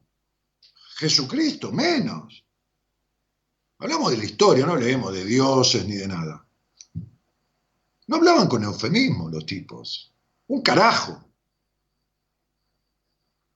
Einstein decía, es una forma más de locura seguir siendo el mismo y esperar que pase algo diferente. O sea, ¿de qué fue mismo hablar? ¿De, ¿De qué zona secundaria, primaria o terciaria me estás hablando? Pelotudeces. Boludeces. Sócrates decía, si encontrás una mujer bella, agradable y buena compañera, cuídala. Y si no, siempre te queda el recurso de hacerte filósofo, como diciendo, te vas a la mierda, al ágora, que era la plaza, y filosofás así no aguantás a la conchuda que está en tu casa. Bueno, Sócrates se quedó con esa mina que era, era muy hija de puta, ¿entendés? O sea, esa antipa, de ahí viene la palabra antipatía, era tan hija de puta que, se quiso despedir de Sócrates cuando se iba a tomar la cicuta y Sócrates dijo, no, déjame morir tranquilo, le habrá dicho al otro Platón, del oficial escribiente que tenía Sócrates, porque eh, Platón escribía lo que Sócrates, porque Sócrates no escribía. A pesar de que tuvimos un presidente de la nación, el orangután de Menem, que dijo que leyó un libro de Sócrates. Este, entonces, digo, ¿de, de- de- de- de qué, de, qué, ¿de qué beneficio, de qué cosa me hablan? ¿Por qué la gente no habla claro?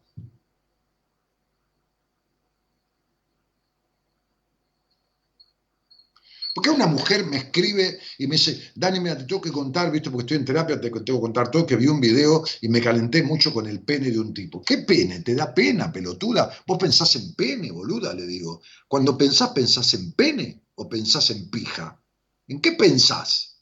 Entonces yo soy tu otro yo, tu parte sana, se supone, porque si yo estoy tarado, loco enfermo, vas a ir a parar a la mierda. Entonces se supone que yo soy lo que, lo que refleja a tu parte sana que vos tenés que hacer crecer para ganarle a tu parte jodida. Entonces, cuando hablas conmigo, si sos mi paciente, estás hablando con vos misma.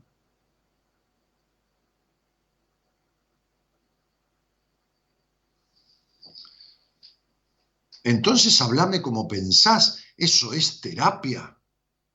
Hace 35 años, mi psicoanalista me dijo, cuando le dije, ¿sabe que no sé de qué hablar? Me dijo, qué bueno, ¿por qué no se analiza? Como diciendo, ¿por qué no dice lo que le viene y, se deja de pelotudear eh, razonando lo que, quiera, lo que tiene que decir? Terapia no es pensar en lo que vas a decir, es entregar la cabeza.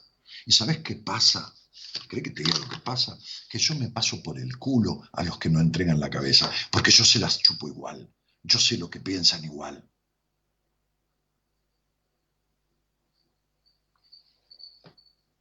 Yo sé lo que les pasa igual.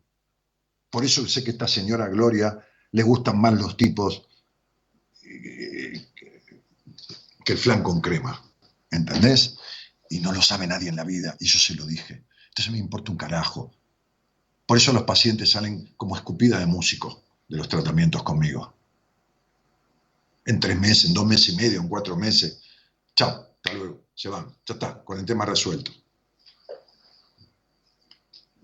porque sé lo que les pasa, porque me cuentan de sus amantes el primer día que me conocen, porque se los digo yo. Porque le dije a la señora esta, a los ocho años, ocho años y medio, nueve, fue una situación que nadie sabe, que jugó con el primo y la abusaron, con un primo de la misma edad. Fíjate cómo fue criada, que se cree que un juego de niños es un abuso sexual. Cuando el, el pibe era menor que ella. En todo caso, ella se lo agarró y lo abusó. Vieja pervertida. Déjense de hinchar las pelotas. Vivan esta puta vida. Tienen una sola. Dejen de cagarse la vida. Dejen de ser su papá y su mamá. O su tío o su abuela. O el abusador que los abusó.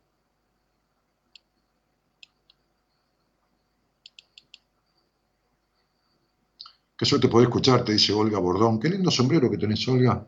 Es como una capelina eso, ¿no? Siempre igual con la verdad sincera que muchos se callan. Un beso, Dios te bendiga. Igualmente. Chubi Bay dice, excelente programa, hace mucho que no te escuchaba, dice, genial. Alejandra Moro que se ríe, Carlos Pastor dice, qué grande, Dani. Escupida de músico, claro.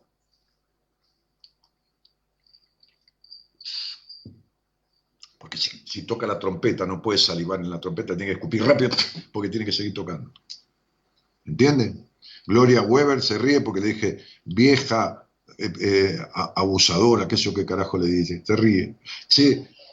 ¿Cómo gorda que dije? vieja pervertida, sí, se lo agarró al primo menor que ella y lo, y lo toqueteó. Bien que lo habrás manoseado, vieja pervertida. Ese, eh, yo les voy a hablar así, chicos, para que se queden los que se quieran quedar. Ayer estuve con mi amigo Ezequiel desde Bogotá, él anduvo mucho por todo, por todo Centroamérica, este, y salieron un par de oyentes de él al aire preguntando, y les pegué una cagada, pedo, una felpeada, le dije, pero escuchame una cosa, ¿qué me venís a hablar de esto, del otro, del sexo, vos no acabaste nunca, fingís orgasmos, que... nada, por, por el nick, el nickname, nada. Y, tengo en el Instagram que me dice, no, no es imposible, no sé, habla, habla de tú, viste, no sé, por ahí venezolana, que sea colombiana, no importa, dominicana, no importa de donde sea, es una ciudadana del mundo. Este, pero tiene una forma de hablar diferente que la nuestra. Es, es, impresionante como tú me has sacado la ficha y me has descrito todo, no puedo creerlo, eh, quiero saber más de vos. Que yo le di la página web mía, dije, dale, metete ahí, entretenete. Pero quiero una entrevista contigo, ¿por qué les dije?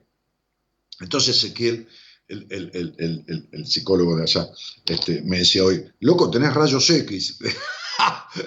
no, tengo esa ¿Viste? Olvídate. Si no levanto la tabla, eh, eh, mojo y meo la tabla como cualquiera de los tipos. Encima yo mido dos metros y tengo un problema de altura con los inodoros que son todos muy bajos. Entonces digo, este, eh, los títulos de doctor y todas estas huevadas no sirven para nada si no caminaste la vida, si no la padeciste, si no pusiste el culo en un sillón para escuchar como otro sabe más que vos y te la bancaste, si no te creías Dios y te bajaste del, del altar y te diste cuenta que eras un pelotudo, si no estás allá abajo y no trepas una escalera con alguien que te ayude para querer subir, ¿de qué doctor me hablas? ¿De qué nada? Si no tenés vida recorrida, si no hay calle, si no hay dolor, si no hay pérdidas y ganancias, si no hay frustraciones, si no hay diversión, si no hay plenitud, si no hay una mesa de amigos, una mesa de póker, una comida de la puta madre que lo parió, una buena hembra en la cama, ¿de qué mierda te sirve la vida?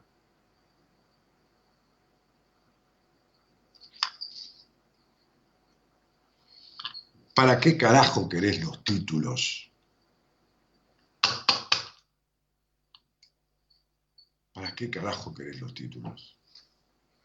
Como le dije a esta profesional de la psicología hoy, tirá el título a la mierda, porque le dije una cosa y me, hizo una, me, dio una respuesta que es lo mismo que si yo le hubiera dicho, no sé,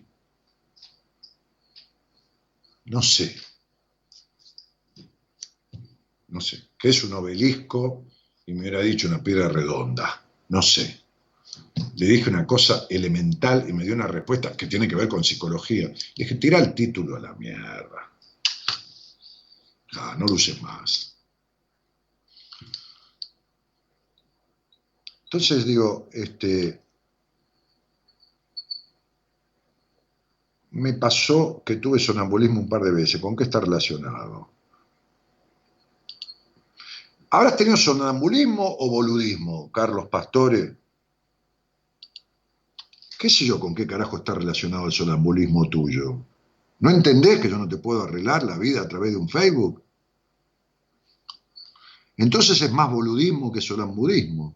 Y si lo tuviste un par de veces, Carlito, y no lo tuviste más. Yo también tuve, dos, veces tuve, este, eh, a los veintipico de años tuve un principio de gastritis. ¿Con qué puede estar relacionado, Carlito? ¿Y qué mierda hace? ¿Y cómo me lo podés decir? Qué me pasó en aquel momento de mi vida, qué me estaba sucediendo, y cómo te, y qué sé yo, las veces que tuviste este boludismo, qué te estaba sucediendo, y por qué, y cómo, y cómo es tu estructura este, este, mental. Y qué sé yo, y qué me estás preguntando, hermano. Que no, no me arranca, eh, un par de veces no me arrancó el auto. ¿Con qué tiene que ver? Mira si le preguntas eso al mecánico lo que te dice.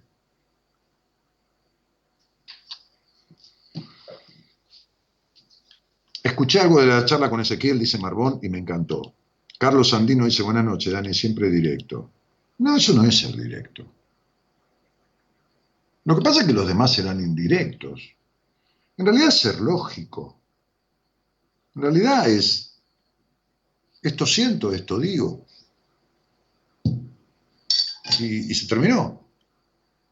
De la misma manera que ustedes tienen, están eh, diciendo lo que sienten ahí, ¿no? Como Carlos que me pregunta del, sonambulismo y, o de esta chica que decía el beneficio secundario. Y yo le digo lo, que, lo que me surge.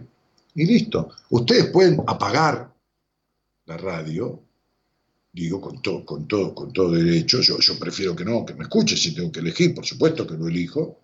Por supuesto que elijo el cariño, por supuesto que elijo el reconocimiento, por supuesto que elijo la trascendencia, por supuesto que elijo tener gente en espera para un mes, para dos meses, para tres meses para tratarse conmigo, para entrevistas. Eh, eh, lo maneja Marita, yo ni sé los lugares que hay, pero digo, este, por supuesto que prefiero eso. Ahora, dejar de ser yo y de explicar. No. Ustedes pueden apagar la radio, yo puedo borrarles un comentario ahí o contestarles lo que quieran, si ustedes dicen lo que quieren. Yo puedo contestarle lo que quiera. Y a ustedes, si no les gusta mi respuesta, pueden apagar. Y a mí, si no me gusta algo que me, que me responden a lo que yo respondí, puedo borrar el comentario o, o bloquearlo. Y listo, se terminó. Es decir, es saber elegir. Yo no soy la verdad de nada. Es decir, elijo entre meterme en el culo lo que pienso y siento y decirlo, elijo decirlo. Ahora, ¿qué me puede traer? Y me puede traer que en vez de multiplicar por 5 la audiencia, la multiplique por 1,2. Y bueno, ¿qué importa? Pero prefiero vivir de pie y no morir de rodillas. Es decir, prefiero tener, qué sé yo, no sé, 100 eh, personas, por decir algo, por decir cualquier cosa, o que haya el otro día 1.300 personas escuchando el vivo de Instagram a las 12 de la noche con este, este, este psicólogo amigo, este, y ser como soy, y la semana que viene que sea otros 1.300, y no tragarme todo y decir, bueno, eh, seguramente ya, va a llegar una pareja eh, en la que vos puedas, este, este, este, este, que es yo las cosas que decía, ¿no? En las que vos puedas este, este, sentir mayor excitación, ya va a llegar, ¿no? ¿No? Este, y entonces por ahí la semana que viene hay 2.500. ¿Qué carajo me importa a? Le dije lo que le dije. Y le dije lo que era, lo que de verdad le pasaba. Y bueno, suponte que la semana que viene no haya 1300, haya 1000. Y bueno, ¿y qué problema hay? ¿Está? Bueno, entonces este, digo, eh, Dale, hay una chica enganchada. Bueno, ¿enganchada con quién? Conmigo no, yo estoy casado, a mí no me vengas. Paula, ¿eh? Te pido por favor, ¿cómo te va? Buenas noches. Hola, ¿qué tal? Buenas noches. No, porque me dice que hay una chica enganchada, ¿viste? Yo, no. No, porque te estoy escuchando desde, el teléfono, por eso. Ya sé. No sé cuánto, pero igual yo decía, estoy acá. Che, Paula, ¿de, dónde sos? De Bursaco, Bursaco Sur. De Bursaco. ¿Y, con quién vivís ahí en Bursaco, cielo? Eh, vivo con mi, con mi hijita de 8 de ocho años. ¿Con tu hijita de cuánto? 8 años. 8 años. Ah, ok. Eh, ¿Y el papá la ve a la nena o no? Sí, cuando coordinamos, cuando él, eh, no sé, se coordinan los planetas para que él la puede ver, la pueda ver, la ve. Por eso te lo pregunté, porque lo siento como un padre ausente, ¿no? Sí, sí, sí. Este, este, igual que el tuyo, va. Y sí, el mío era militar, es militar, va retirado ya y bueno, sí, estuvo muy, muy poco en mi vida, digamos. Sí, pero lo poco que estuvo tampoco estuvo. Mm, sí, sí, sí, Y con una madre también muy especial. No, no, no, no hablemos de mamá, pero por eso, lo poco que papá estuvo, cuando estuvo con mamá, papá tampoco intervino en todo esto. Bueno, Paulita, no. no, vamos, a, meter en lo que, en lo que no, en lo que a vos no, por ahí no te, no te llama a que me meta. ¿Qué, haces de tu vida vos, Pichona? Eh, yo trabajo en educación, eh, soy profesora de psicología, pero bueno, ahora estoy en el área de, educación, digamos, trabajo en equipo de orientación. Estoy Está claro que, que, que, una de las mayores capacidades que trajiste a esta vida digamos, mm. estamos hablando desde lo laboral, es eh, la capacidad de transferir conocimientos. La otra que no tiene nada que ver con eso, y para la cual serías habilísima, porque lo trajiste, bueno, eso depende de, de cómo eh, resuelvas conflictos, es el ser vendedora. ¿No? ¿Vendedora? Sí, sí, sí, vendiendo. Ah, sí, no, no me ven. bueno, con, si resuelvo conflictos, porque la verdad Eh, sí, que no. sí, sí. Vende- Eh, espera, espera un poquito, ¿qué, cielo? Ah, Paula, ¿vos tenés la radio prendida o algo? O, o la, no, no, te escucho por el teléfono. ¿Por el teléfono? no ¿Y, sé y si lo tenés el- con manos libres o, o cómo? No, no, así, eh, llamada común. Ah, ah, ¿Hay algún eco y no es... eh, eh, eh, A ver, me fijo que, ¿Eh? me, me fijo que, no sé si hay algo abierto en el, alguna aplicación, No, no. ¿no? Eh, Ger- Gerardo, a lo mejor lo, lo podés arreglar vos, ¿no? Porque en la transmisión hay un eco. ¿eh? ¿Lo estás escuchando, Gerardo, o no lo estás escuchando? ¿Eh? Está escribiendo, Gerardo. Ya lo escuchó. Está Ah. bien, dice. No sé. ¿Está bien? ¿Qué es está bien? A ver, espera un poco. Este, se escucha bien. Dice, "Buah, escúchame. Paula, este, Sí, ¿y vos me sí. conocés de dónde? ¿O no me conocés nada? ¿O hace dos días que escuchás? ¿Qué sé yo? No, no, un- eh, mi hermano más o menos hace unos años me había dicho escuchalo, no me acuerdo bien hace cuántos años más o menos, pero unos años, y bueno, te empecé a escuchar cuando, no sé, nada, en una revolución de mi vida, después estudiaba, tuve la nena, qué sé yo, y después, bueno, ahora que estoy más tranquila, digamos, entre comillas, eh, empecé otra vez a escuchar de nuevo, hace un año ahora. Paulita, ¿y, y, y qué te trae a mí, cielo? No, y es lo que estabas más o menos hablando, eso, el tema de los vínculos y... Sí, a tratar, y que, tratar de bueno, hacer esto, Pau. A ver, porque viste, por ahí A es la única oportunidad que tenemos de hablar en la vida. Bueno, Entonces, yo, yo, yo te, te digo esto con, con, con- como dice un amigo mío, humildemente y no tan humildemente. Yo, yo de esto sé muchísimo, ¿entendés? Y también, Mm. como dije antes, este, este, este, si no levanto la tabla del inodoro, la mojo, ¿entendés? Soy, soy- soy un boludo para algunas cosas, pero esto se... Entonces, vos tratás de aprovecharme, vos hacé cuenta que acá no hay nadie, que estamos vos y yo, porque esta es la verdad, esto es entre vos y yo, los demás no importan, este, porque esta es una charla personalizada, y aprovechame para lo que se te dé la gana. Pregúntame de verdad a fondo de lo que se te dé la gana. Que yo, te lo juro, que si no sé, te voy a decir no sé. No te voy a decir una boludez. claro. No, y eso, el, el- no, y bueno, básicamente mi, mi problema es eso, mi- el, el apego que tengo con, con vínculos que no, no son sanos. Entonces, bueno, No. me voy. Son- no, son vínculos, Bueno, sí. este, eh, son enfermizos, ¿eh? Claro. ¿Sabes por qué? Este, este, porque tus conductas, es, este, este, yo hablaba de esto al principio del programa, no sé si escuchaste, pero te vendría Sí, bien escuchar la apertura, eh, mañana o pasado, ahí en, en- Instagram, que mi mujer en Instagram, en Spotify, o en, o, o en, el, en, el, en el- en el YouTube de la radio, bueno, o en el muro acá.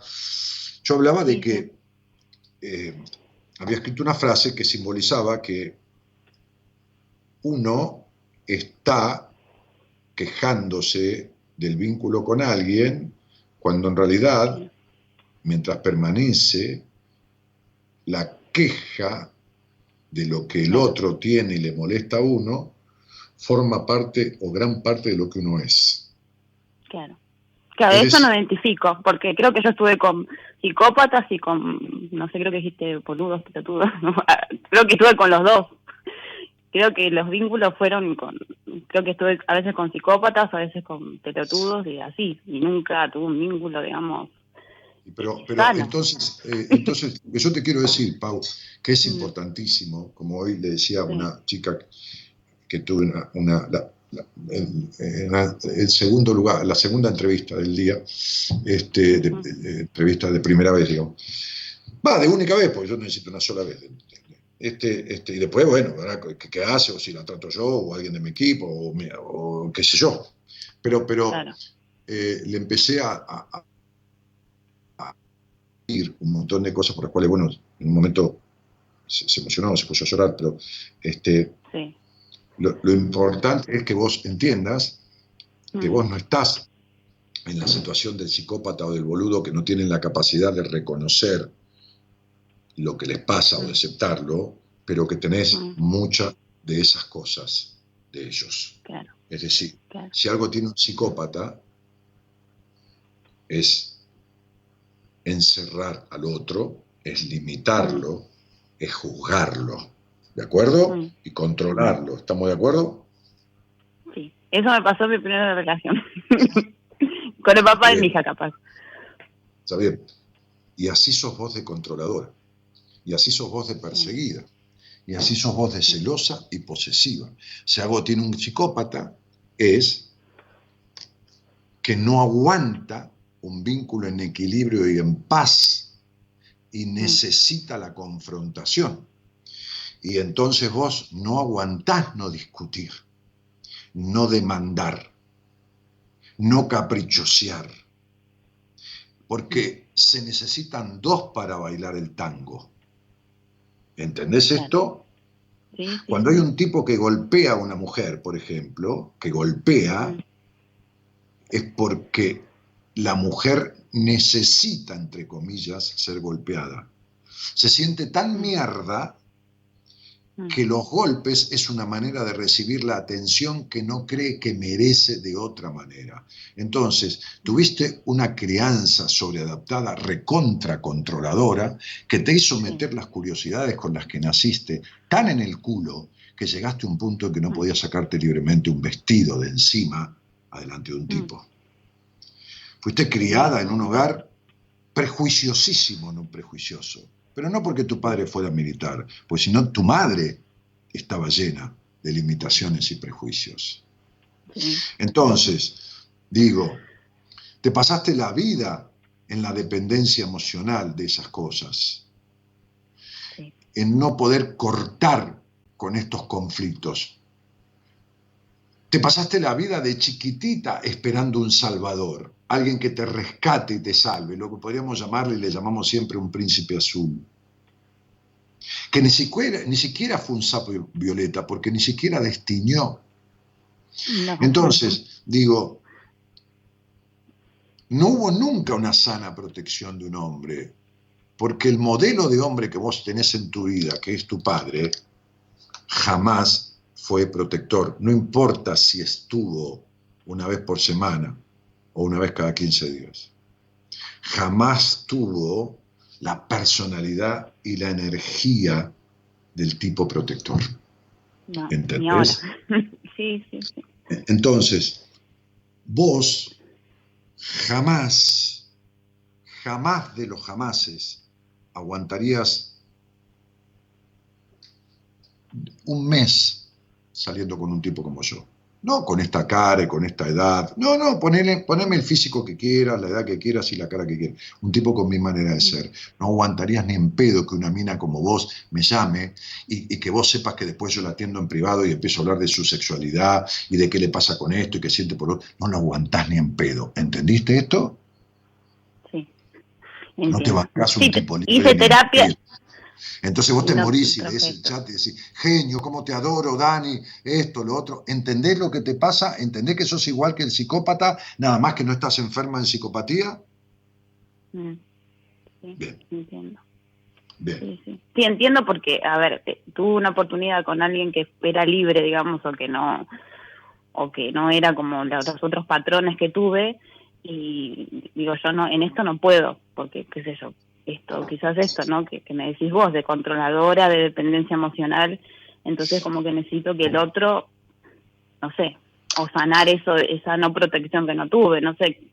No, Pero no, yo que sé- te sé que lo tengo que trabajar, El no sé. psicópata, el psicópata presta atención y el boludo se te pega la teta y no se va nunca. Entonces, Claro. es la atención que tu padre no te dio, pero igual no hay hombre, hay abandono, porque no hay protección. Eh, protección no porque te tenga que proteger, pues sos una boluda desprotegida. En el sentido de, de- de sentir, a ver, eh, hay tres clases de parejas, no hay más posibilidades que esa. La primera es la simbiótica. La segunda e- es hacen lo mismo, ¿viste? Van a los mismos lugares, tienen los mismos amigos, y todos lo hacemos juntos, ¿entendés? Bien. Claro, La sí. segunda es la suplementaria, la suplementaria, la que ella, sin él no existen, son un suplemento, ¿entendés? ¿Se entiende, no? Es decir, el sí, auto sí, sin la rueda no anda, ¿de acuerdo? Claro, sí, sí. Y la tercera es la complementaria. Entonces, como, como estoy poniendo ahora, las dos manos juntas. ¿Entendés? Claro. Juntas. Sí, sí, sí, juntas, pero no pegadas. Entonces, este es el complemento. ¿Está? Bien. El psicópata y el boludo, el boludo de- del boludo esférico, como yo decía, ¿no? que es este, este redondamente boludo, ¿no? Este, eh, eh, eh, eh, no, no, no ofrecen complementariedad No, o- o- ofrecen superposición, ¿no? O ofrecen Ujú. este, eh, suplementariedad, ¿no? El boludo se suplementa, este, no puede estar si no es con, con la teta de la madre al lado, que vendrías a ser vos, ¿no? Este, y el psicópata este, se, eh, se- se- se encima, es decir, tanto Sí. que te hace desaparecer, ¿entendés? Sí. Te simbiotiza, te hace desaparecer. Ese Sí, arranca por lo menos sé que son que son enfermos, por lo menos pude distinguir y Arra- de- arranca, el, psicó- el psicópata arranca un día cuando se desnuda, cuando, cuando se, sale del personaje de príncipe encantado, que puede ser a los tres meses, a los dos meses, a los seis meses, va, se sale del personaje de príncipe encantado y empieza porque una amiga tuya no le gustó, ¿no? Y termina Sí, sí, sí.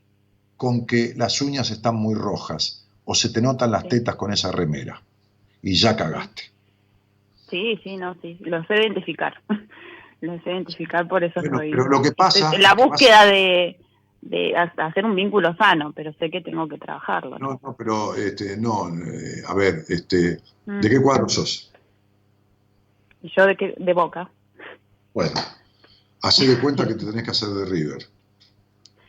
Claro. claro. Así es de difícil Sí. esto si vos no sabés cómo Sí, se hace. ¿Entendiste? Sí, no, no sé, no. Sí, sí, sí. No, pero que- con todo cariño te digo. Si no sabes cómo se resuelve, es lo mismo que si te tuvieras que cambiar de cuadro. Casi imposible. Sin embargo, es simple. Mm. Sin Mm. embargo, es simple. ¿No?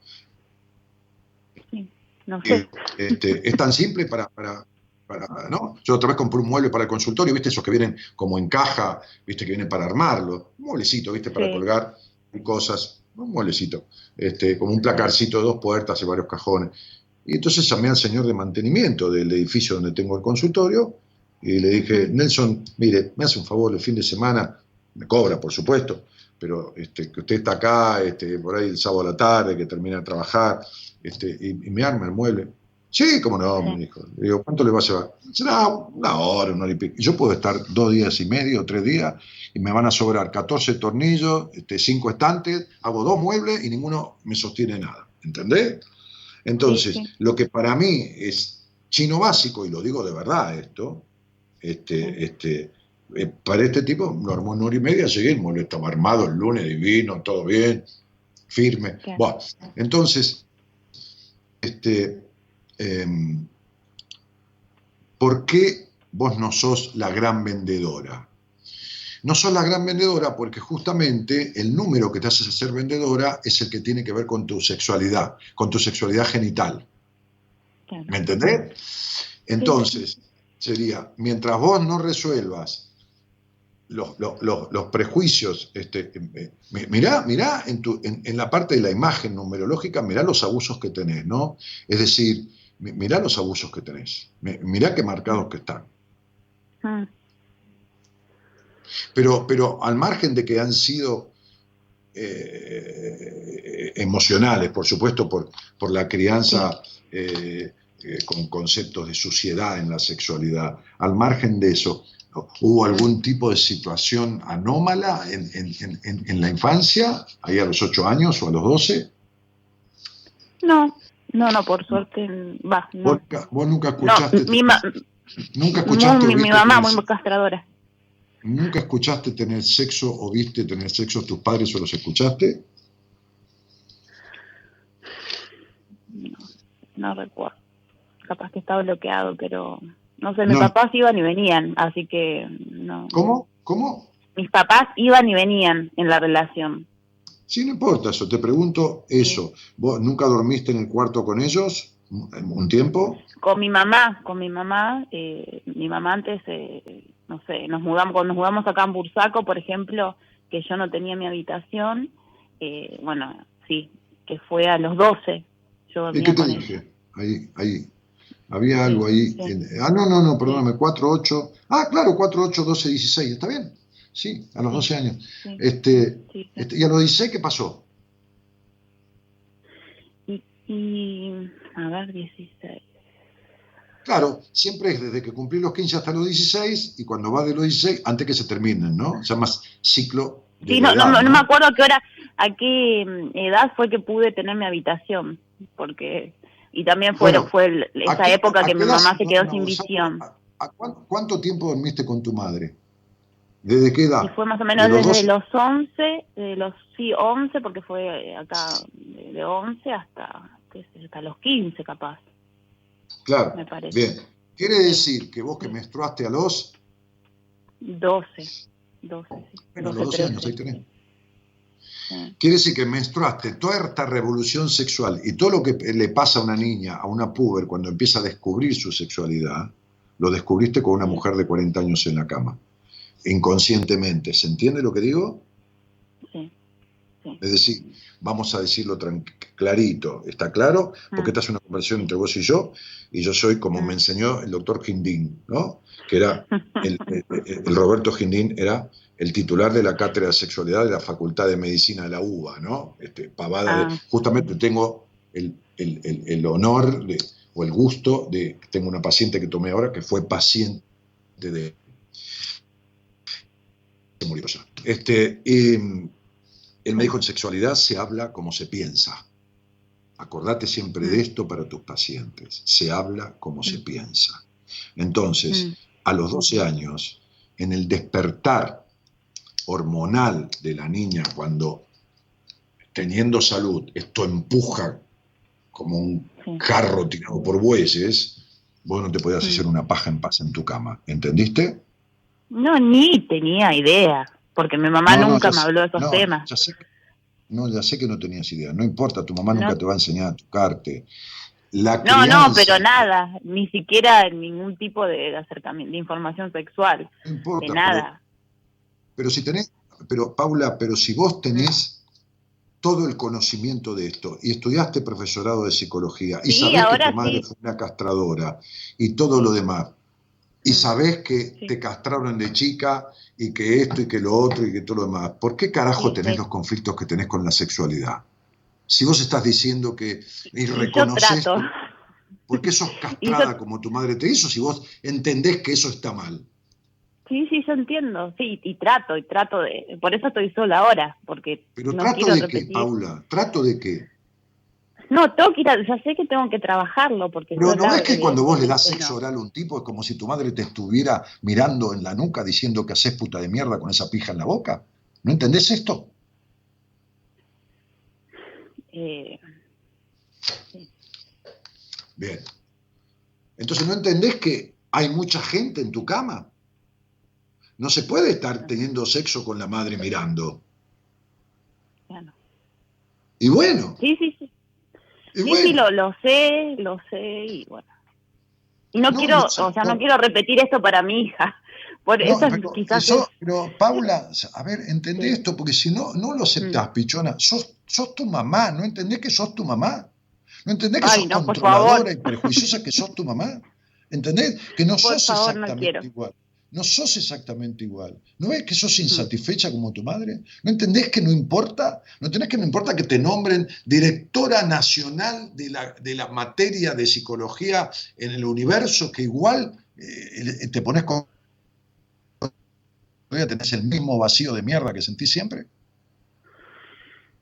Sí, no, y aparte que me cuesta disfrutar de, las cosas, de la vida. Pero te cuesta disfrutar de... la tengo y de un vuelo en avión, te cuesta disfrutar de lo que sea, Paula. Sí, sí, me cuesta disfrutar. Eso que logré, eh, o sea, tener una estabilidad ahora económica, y igual me cuesta disfrutar todo. Pero no importa la estabilidad económica, ¿qué tiene que ver? ¿Sabes que necesita no, No, porque antes, antes no, no la tenía, entonces, bueno, uno como que dice, bueno, no, no tengo, bueno. No, no, pero ahora que eh, tengo, no disfruto. Pero yo te voy a decir lo siguiente, mirá, yo te lo deseo, no te lo deseo, porque si no te vas a suicidar. Si vos te ganaras el Kini 6, Mm, un millón de dólares, el vacío que tenés sería peor, mil veces terrible. ¿Por qué? claro. Porque no encontrarías sosiego para ver semejante cantidad de dinero igual sintiendo la misma melancolía y el mismo vacío, ¿entendés? Sí, lo entiendo.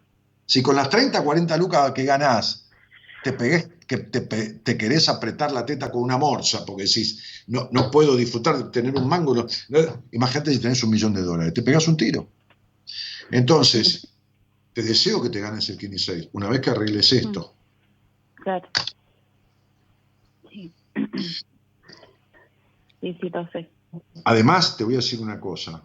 Mm, A partir de los 31 años empezó una etapa en donde vos empezás a lograr un bienestar económico. Pero sí. es impresionante lo que tenés a los 40, hasta los 40. Ah, No, sí, hasta los 40. Es impresionante Mm. lo que tenés de posibilidad de crecimiento económico hasta los 40. Sí, quiero hacer la licenciatura, Paula, que esa es mi pendiente. Yo, yo, ¿Eh? Quiero hacer la licenciatura de psicología, yo hice profesorado y mi Sí, pendiente sí, pero, tampoco sea, tampoco sea la psicóloga. Escuchame una cosa. Se siente una mina, Mm. viene a ver. Hola, ¿qué tal? Sí, ¿qué tal? ¿Cómo le va, licenciada? Bien, bien, decime Paula nomás. Bien. ¿Cómo te llamas? María. Bueno, María, ¿qué te trae por acá? Bueno, mira, resulta que yo escucho un tipo que se llama Daniel Martínez, ¿no? Este, ah, sí, yo lo escuchaba en una época, sí, sí. ¿Y qué te Mm. pasa? No, tuve una charla con él y, y como usted vive a la vuelta de, de- de- de casa, dice, yo vi- vine a verlo a usted porque me enteré que había una psicóloga. Ajá, bueno, ¿y qué tenés que arreglar? Mirá, mire, Paula, este, te dice María, ¿no? Que es una chica de 20, Mm. 21 años. Dice, y tengo que arreglar eh, la falta de protección de mi padre, el problema de mi mamá que es castradora, la culpa sexual que tengo, la incapacidad de disfrute. Este, No, si no lo este, puedo resolver y tengo, tengo que arreglar todas esas cosas, ¿no? Me lo dijo Daniel Martínez. No, si Dani te lo dijo, ¿viste? Él sabe de esto, seguro. Bueno, vamos a empezar. ¿Qué mierda vas a empezar, Paula? ¿Qué querés Mm. No, hablar? no, sí. Ahora, ¿por qué otra cosa querés que te venga a ver una mina? ¿Porque le duele el culo? ¿Porque los tacos altos le hacen doler este, lo- los, los talones? ¿Por qué querés que te venga a ver si no es por esto? ¿Por qué te crees que va una mina a, a- a- a terapia? ¿Por qué? Porque tiene vínculos de mierda, porque se siente vacía, porque su sexualidad es una mierda, porque el padre la golpeó, la abandonó, la abusó, este, o porque la madre la castró. ¿Por, por- por qué otra cosa va a ir a terapia? ¿Porque no le arranca el auto? Claro, no, Entonces, no, no. ¿a, qué, a, a qué mierda vos podés ayudar a sanar siendo psicóloga? No, sí sé que tengo que, que arreglar, o sea, sé la teoría, pero me falta eh, arreglarlo en mí. No, no O sabes sea, nada. Pero, bueno, o- bueno, No, no, pues la teoría quiero saber, nada. no sé. Pero eh, eh, agarrá a un médico y hacerlo residir de médico y nunca lo llevaste a un laboratorio ni nunca lo llevaste a una morgue. Agarrá a un abogado y hacerlo residir de abogado y nunca pisó un tribunal. Agarrá a un arquitecto y nunca agarró, un nunca agarró una lámina para hacer un dibujo ni una maqueta y hacerlo recibir de arquitecto. ¿De qué mierda? ¿Para qué mierda le No. sirve lo académico? No, no, no, sí. lo. Bueno, vos no tenés formación personal, formación, no formación intelectual, formación emocional. ¿Está claro, Paula? Sí, sí, sí, está claro. Sí, lo tengo claro, sí, sí. Muy bien. Bien. claro. Mientras vos no resuelvas esto, Mm, no hay manera. Ahora, Mm. yo te digo, y vos sabés que yo hablo mucho, pero no hablo al pedo, que no se Mm. puede creer lo que tenés por delante. Pero, a ver, hacé de cuenta que vos por fin conseguiste estar sobre el agua con un barco a motor mm. y para aquel lado está Punta del Este. Bueno, vos estás yendo para el lado de Chile y con un barco. O sea, no sé por dónde mierda vas a cruzar. ¿Entendés? Sí, sí, sí. Bueno, quiere decir que todo lo que tenés por delante en un horizonte promisorio, muy promisorio, mirá que yo no, no me escuchás decir muchas veces esto, No, no, no, lo primera vas a desperdiciar, porque el año que viene va a ser tan de mierda, tan de mierda, que va a producir un quebranto en esta etapa que dura hasta los 40 años y que te ofrece el mundo en tus manos. Mm. Bien. Pero tengo que resolverlo.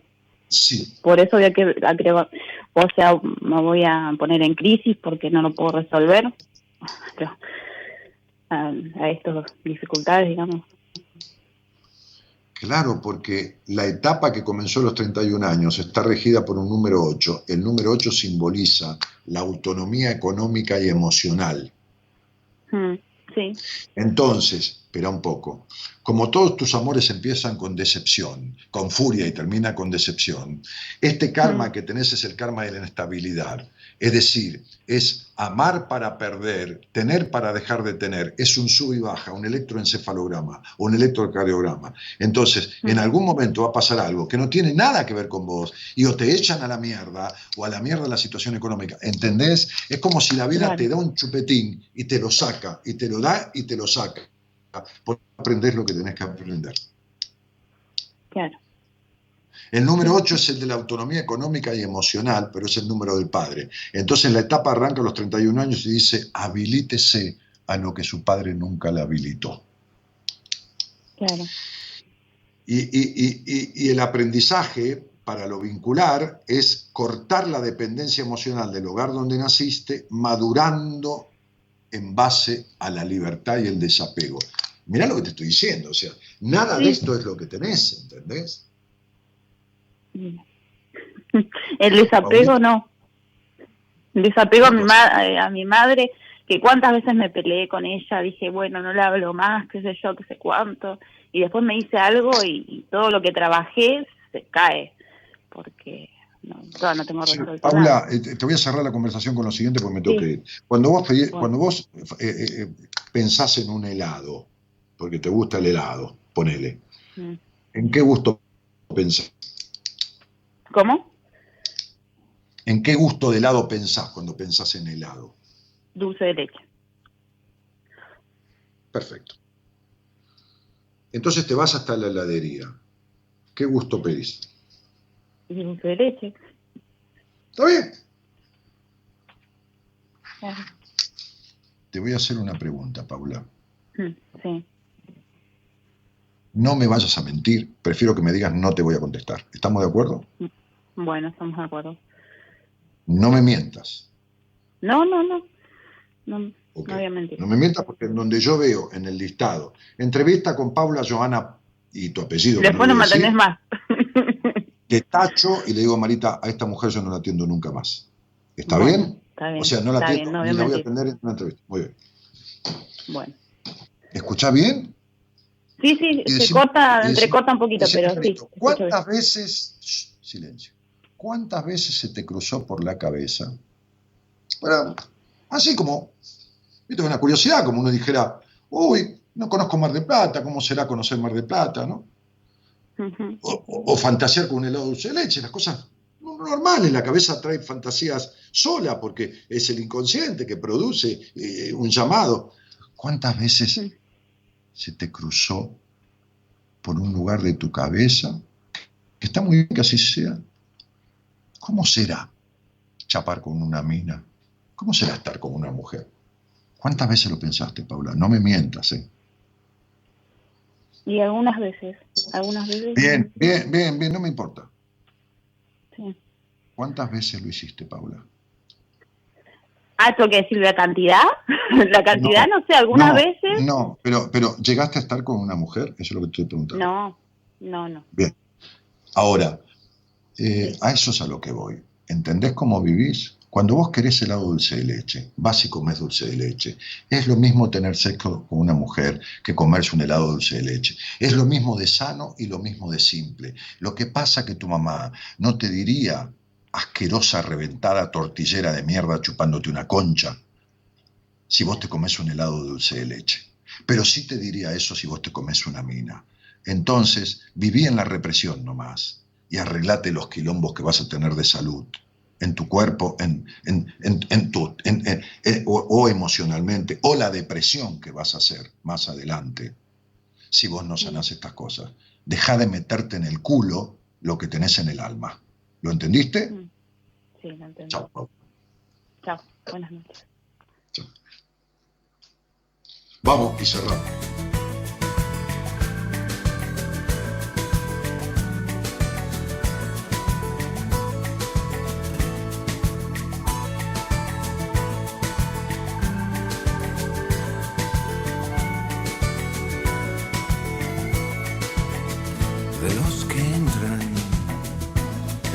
Selva sin un guía, los que arrojan su tristeza a las palomas, los que bajan asombrados la pendiente y los que bailan bajo el sol y sin camisa de los que suben sin descanso la escalera.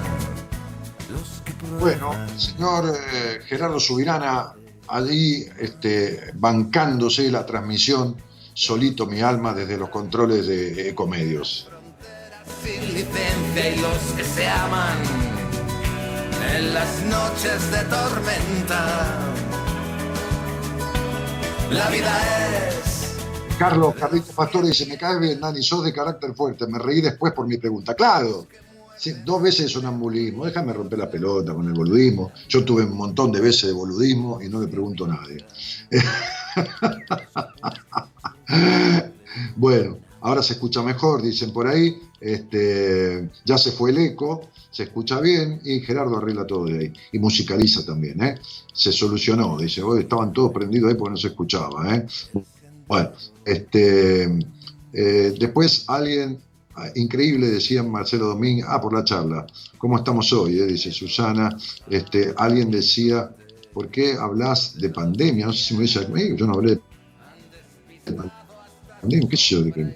Este, eh, mm, tan controlada que me escucha como todo termina teniendo una conexión, dice Shirley Suleiman. Sí, por supuesto. Cuando uno sabe, conecta lo que hay que conectar.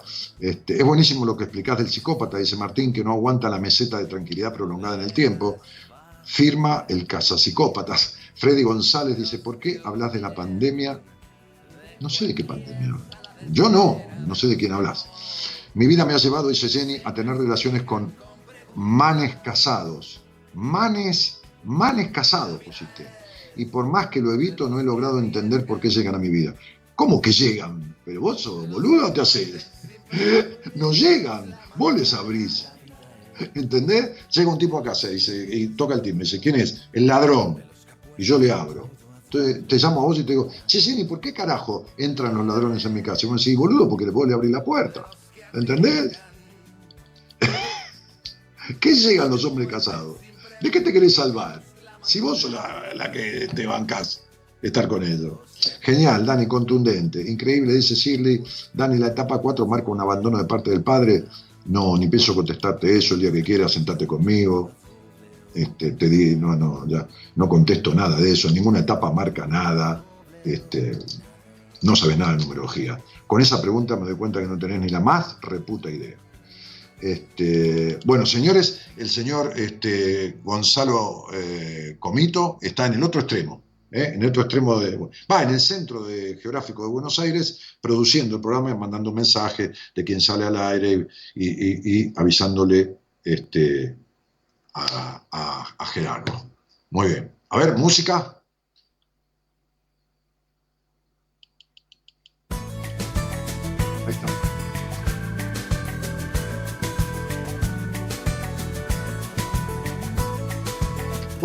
Muy bien, ese Raval ese sí lo voy a hacer. Bueno, en serio, porque no tenés ni idea, flaca. Con esa pregunta no ni, siquiera leíste mi libro, que es el 10% de lo que yo sé, que es un libro ya viejo de numerología que tiene 15 años. Eh, mi nombre es Daniel Martínez, eh, tienen una página web que es www.danielmartinez.com.ar. Ahí tienen todos los libros de la- mi, qué sé yo, mi trayectoria, el equipo del programa, eh, eh, el mail para entrevistas, para hacerle preguntas a Marita, el chingolito ese de WhatsApp que le llega directamente al teléfono de Marita, tienen absolutamente todo. www.danielmartinez.com.ar. Desde ahí entran a mi Instagram, desde ahí todo. danielmartinez.com.ar. Buenas noches a todos y muchas gracias por estar. Chau, chau. Los licores más espesos de los que saltan las fronteras sin licencia y los que se aman en las noches de tormenta. La vida es de los que arriesgan, de los que muerden sin prejuicios la manzana. La vida es de los que arriesgan, de los que apuestan todo a doble o nada.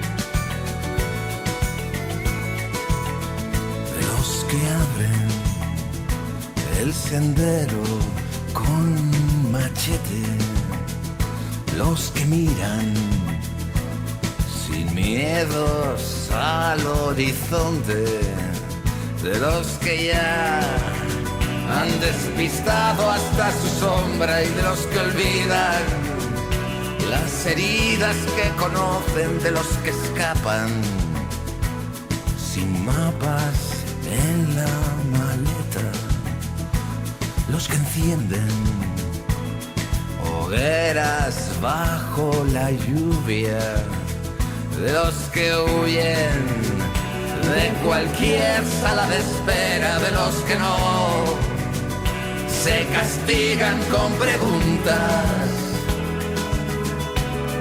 La vida es de los que arriesgan de los que muerden sin prejuicios la manzana. La vida es de los que arriesgan, de los que apuestan todo a doble o nada. La vida es de los que arriesgan, de los que muerden sin prejuicios la manzana. La vida es de los que arriesgan de los que apuestan todo a doble o nada, de los que apuestan todo a doble o nada, de los que apuestan todo a doble o nada.